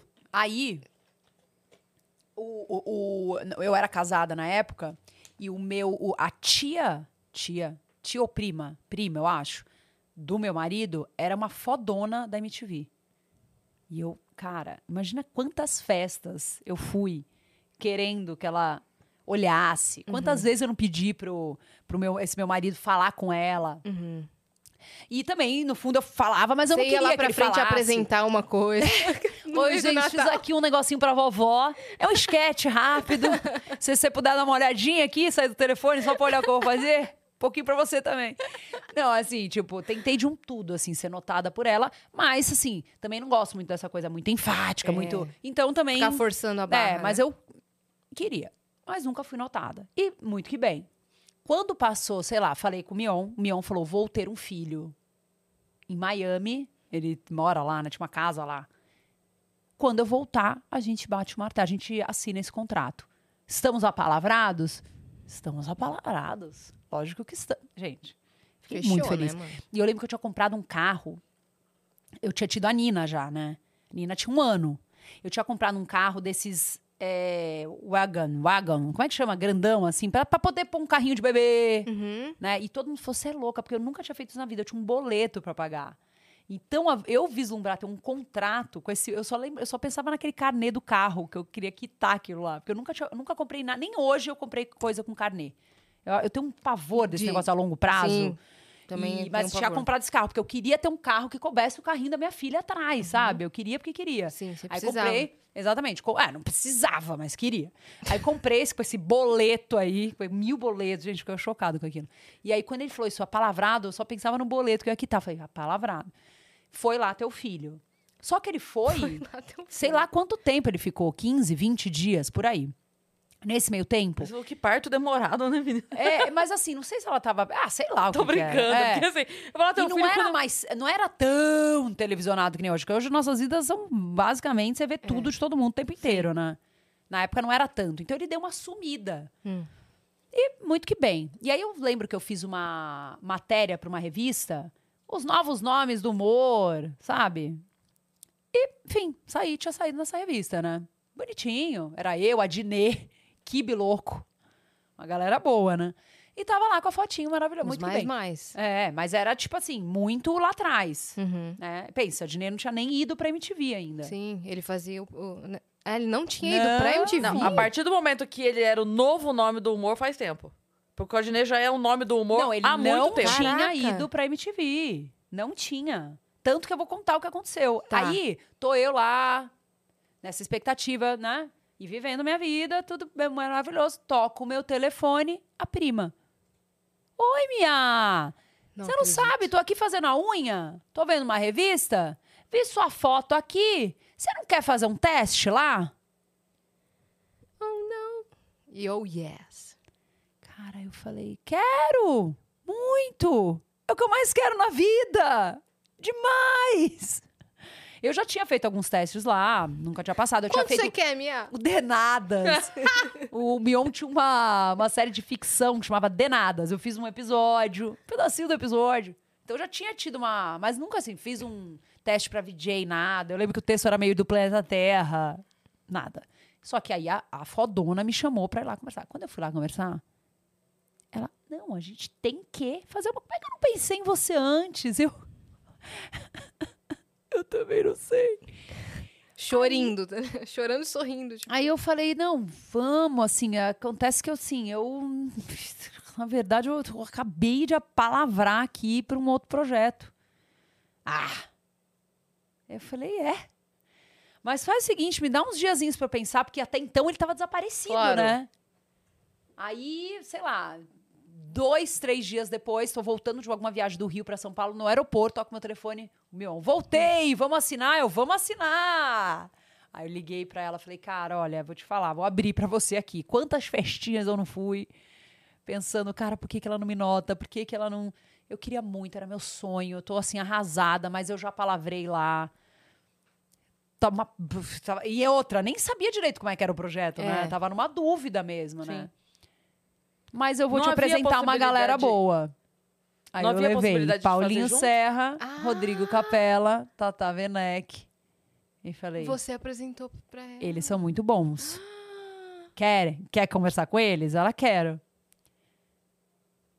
Aí eu lembro, foda. aí eu lembro que o dia que eles foram, eu tava fazendo alguma outra coisa. Aí eu não fui encontrar com eles na disso. padaria real Uhum. pra dar boa sorte. Porque no fundo ela era da minha família, né? Então, tipo, eu acabei saindo e falando pra ela, ó, vou te falar quem que você chama pra cá. É. Uma puta, além de eu, é muito louco, de zero eu passei a ter 10 de importância pra ela, É. pra ele. Foi muito louco, assim. Aí eu falei, vou te, vou te apresentar. e você foi- indicou pessoas que foram certeiras. Eram. Não, e que Sim. transformaram a vida da Transformaram. MTV. É.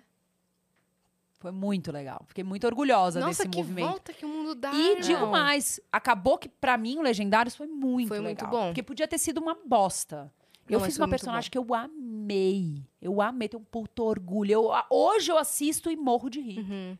E como eu disse lá atrás, né? Eu Você sou super rígida com as coisas que eu faço. É. Várias coisas eu olho e falo, hum, ai, que legal. Ah, tá ótimo. Parabéns. Obrigada. Horrível. Não...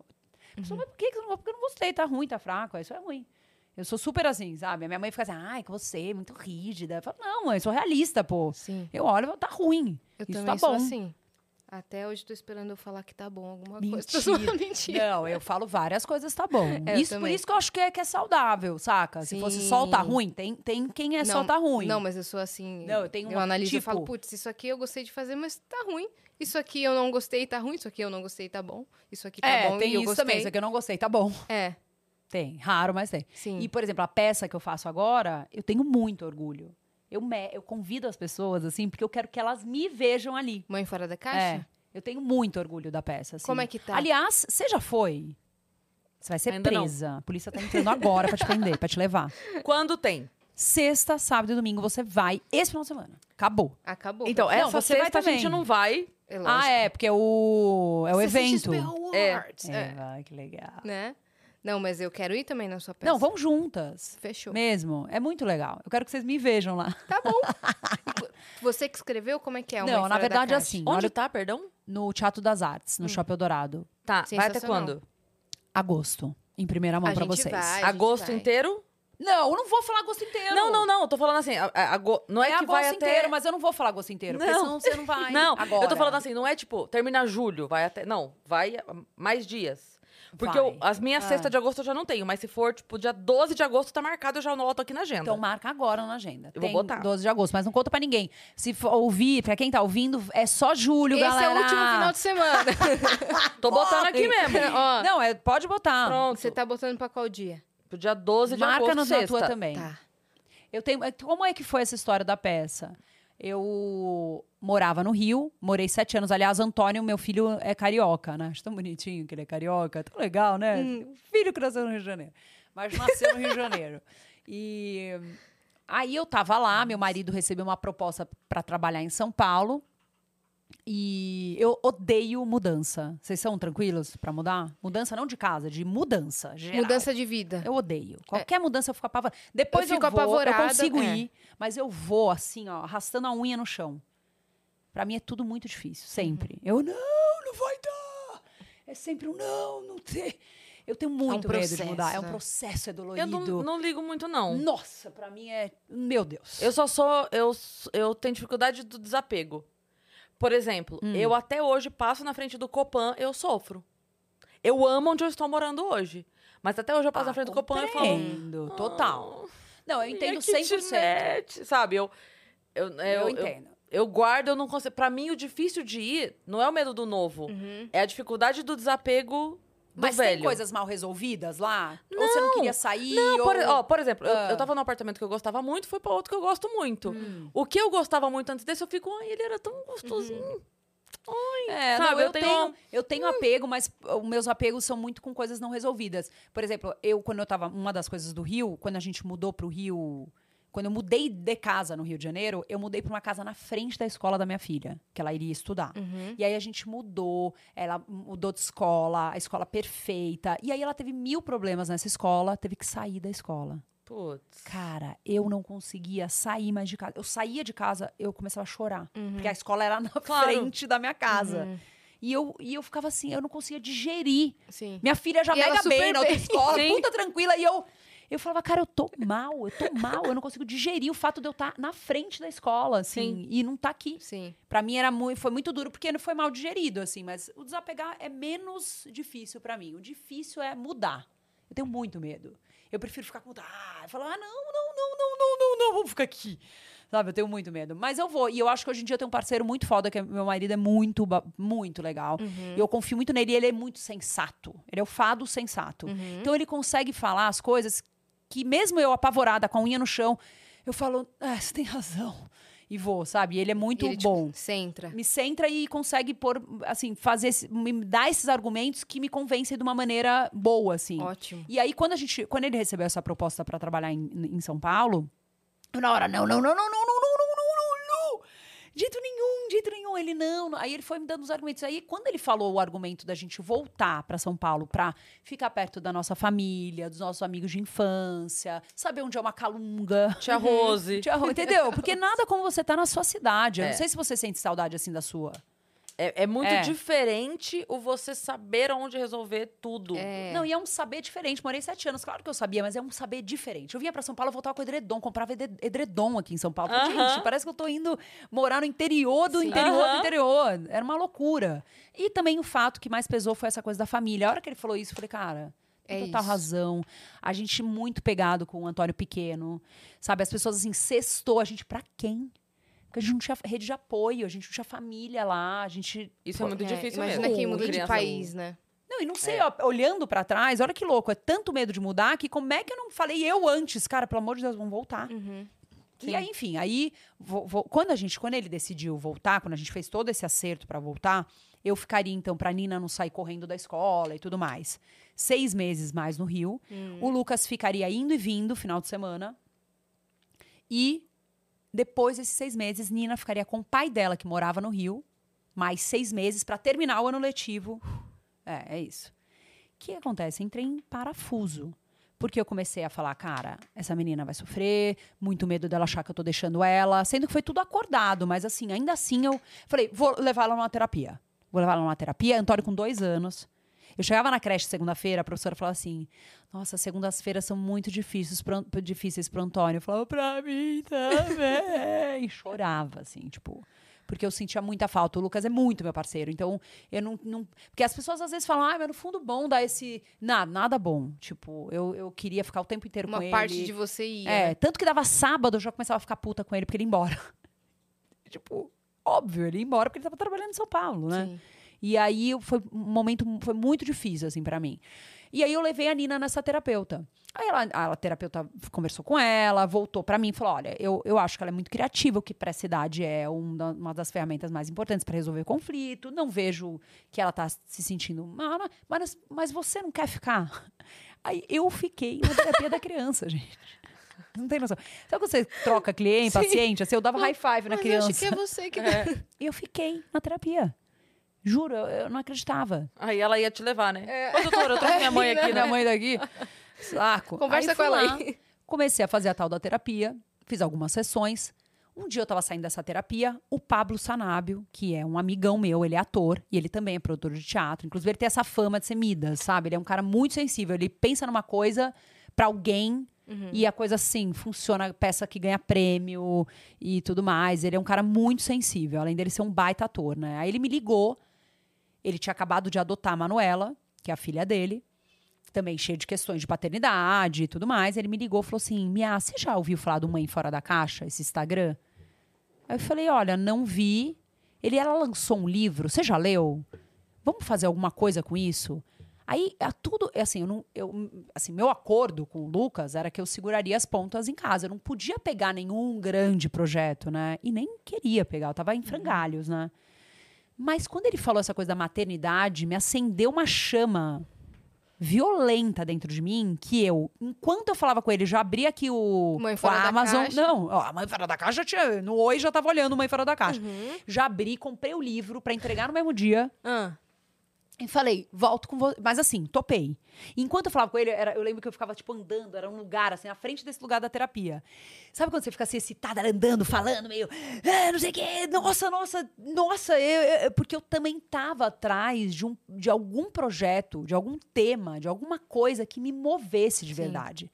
Eu tava Tivesse a muito em com busca você, né? disso. Tivesse a ver comigo. Eu queria eu. E eu, e eu não sabia. Porque como é difícil a gente responder essa questão que parece tão simples, que é o que você quer.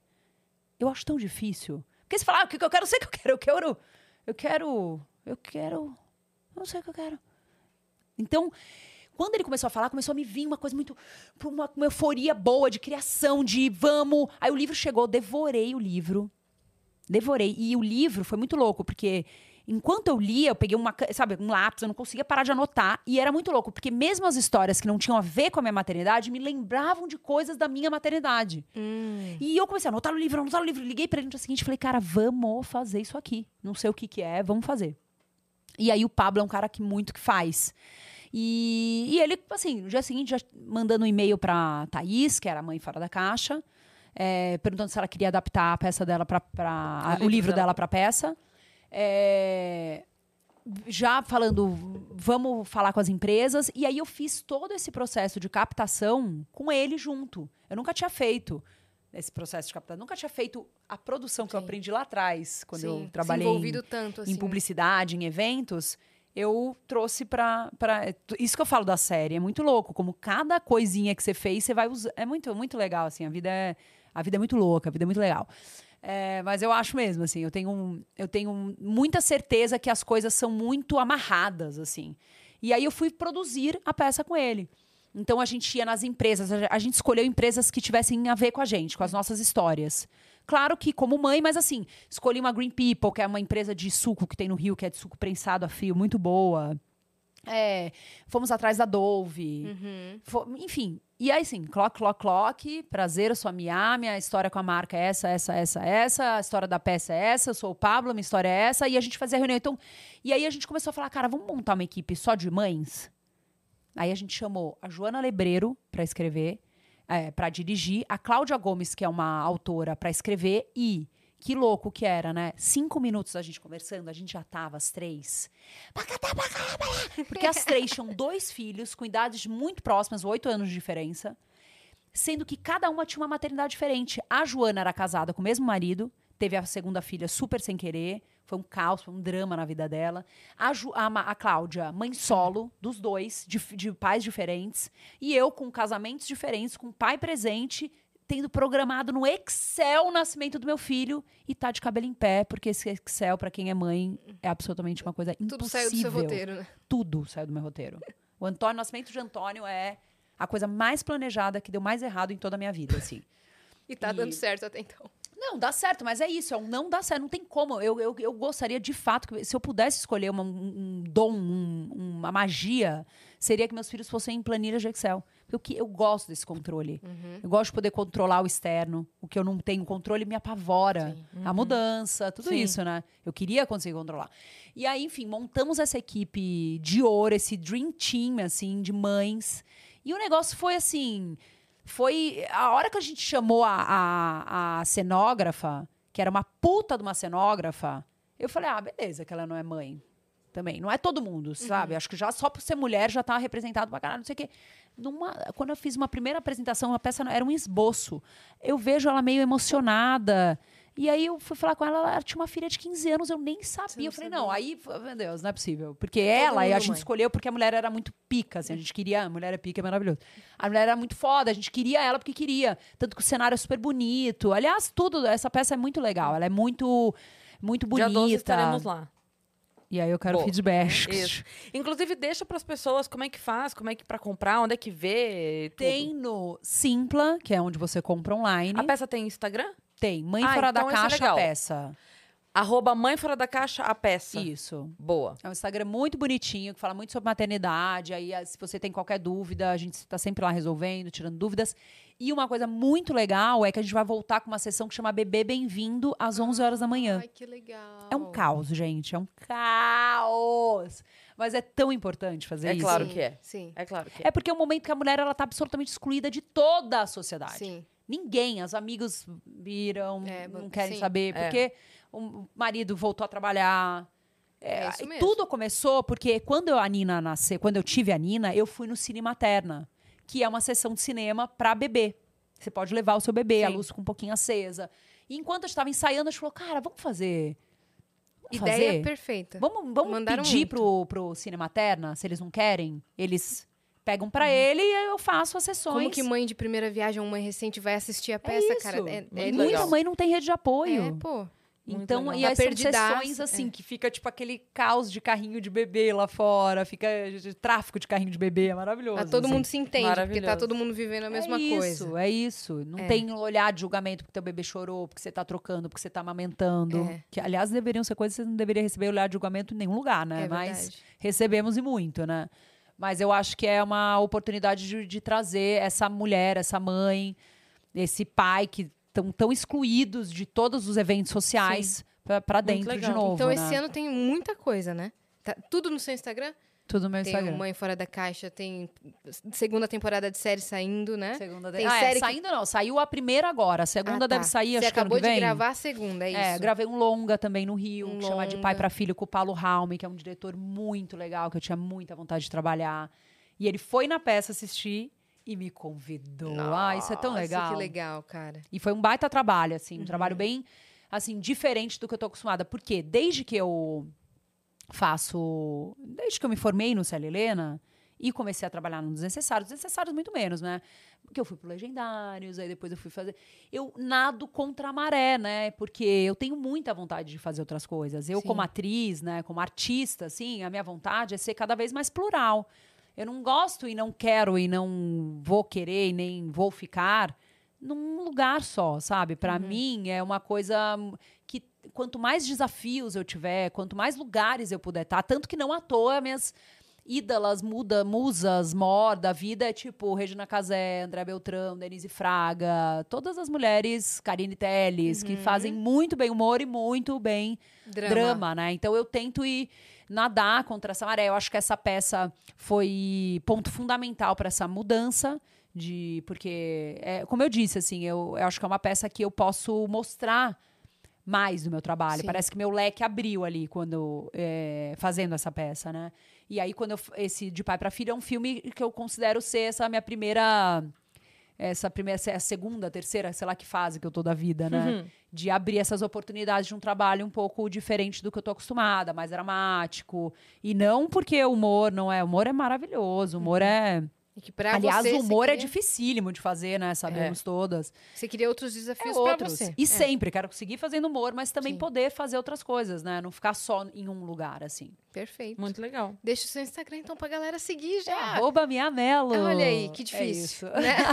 e se você for da escola da Tia Rose, Por favor. alguém que estudou na escola da Tia Rose, Gente, quero muito esse feedback. cara, manda lá no Instagram da Mia, porque vai ser incrível se a gente encontrar alguém, né? Nossa, quero muito, gente. Pô, Mia, obrigada por você ter vindo, Ah, obrigada, cara. eu adorei Foi muito mesmo, legal. Muito legal. Vou torcer amanhã pra vocês. Fechado. Dá pra assistir? Dá, vai ser transmitido. Vai começar às 8h30 a transmissão Da online. noite? É mensagem? É. Ah, tá, porque... É Ah, Ah, tá. já chegou a nossa divulgação? Só pra avisar, então, olha só. Ah. Vai ter. Tá postado no Instagram, Dani? Tá postado agora no nosso Instagram, liberado as vendas pro nosso Vênus presencial especial aniversário de quem? Das duas! Nosso aniversário, Ai, você tá convidada, lindo! inclusive. É tá? Você tá convidadíssima. Vai ser no Clube Barbixas, dia 2 de agosto, porque o aniversário da Cris é dia 30 de julho e o meu, dia 4 de agosto. Então, 2 de agosto, estaremos lá. Estejam presentes no nosso aniversário. Vai ter festa, vai ter bolo, vai ter um monte de convidado legal. É isso. E depois, quem sabe, a gente não faça uma reuniãozinha lá pra fazer uma festinha no final, né? Pô, só Boa. vou falar um negocinho, ó. Tá no Instagram, tá no link da descrição e tá a exclamação teatro também. Perfeito. Exclamação teatro agora no chat pra você com o link direto já comprar, garantir o seu lugar, porque é festa. Então comprou, comprou, não comprou, Isso fica de fora. Basicamente têm- isso. É, isso aí. Vocês têm várias funções, então. Assistir o Mãe Fora da Caixa, seguir a Mia no Instagram, amanhã acompanhar a CCXP Awards e comprar também pro nosso aniversário Vênus Presencial, dia 2 de agosto. É Fechou? isso. Você que ficou até aqui, se inscreve no canal do Vênus, nos sigam em todas as redes sociais, arroba Vênus Podcast, ao persistir nos sintomas, o médico deverá ser consultado. E segue a gente também nas nossas redes pessoais, sensuais, É. Cris Paiva com dois S e Asiacine. Um beijo. Beijo.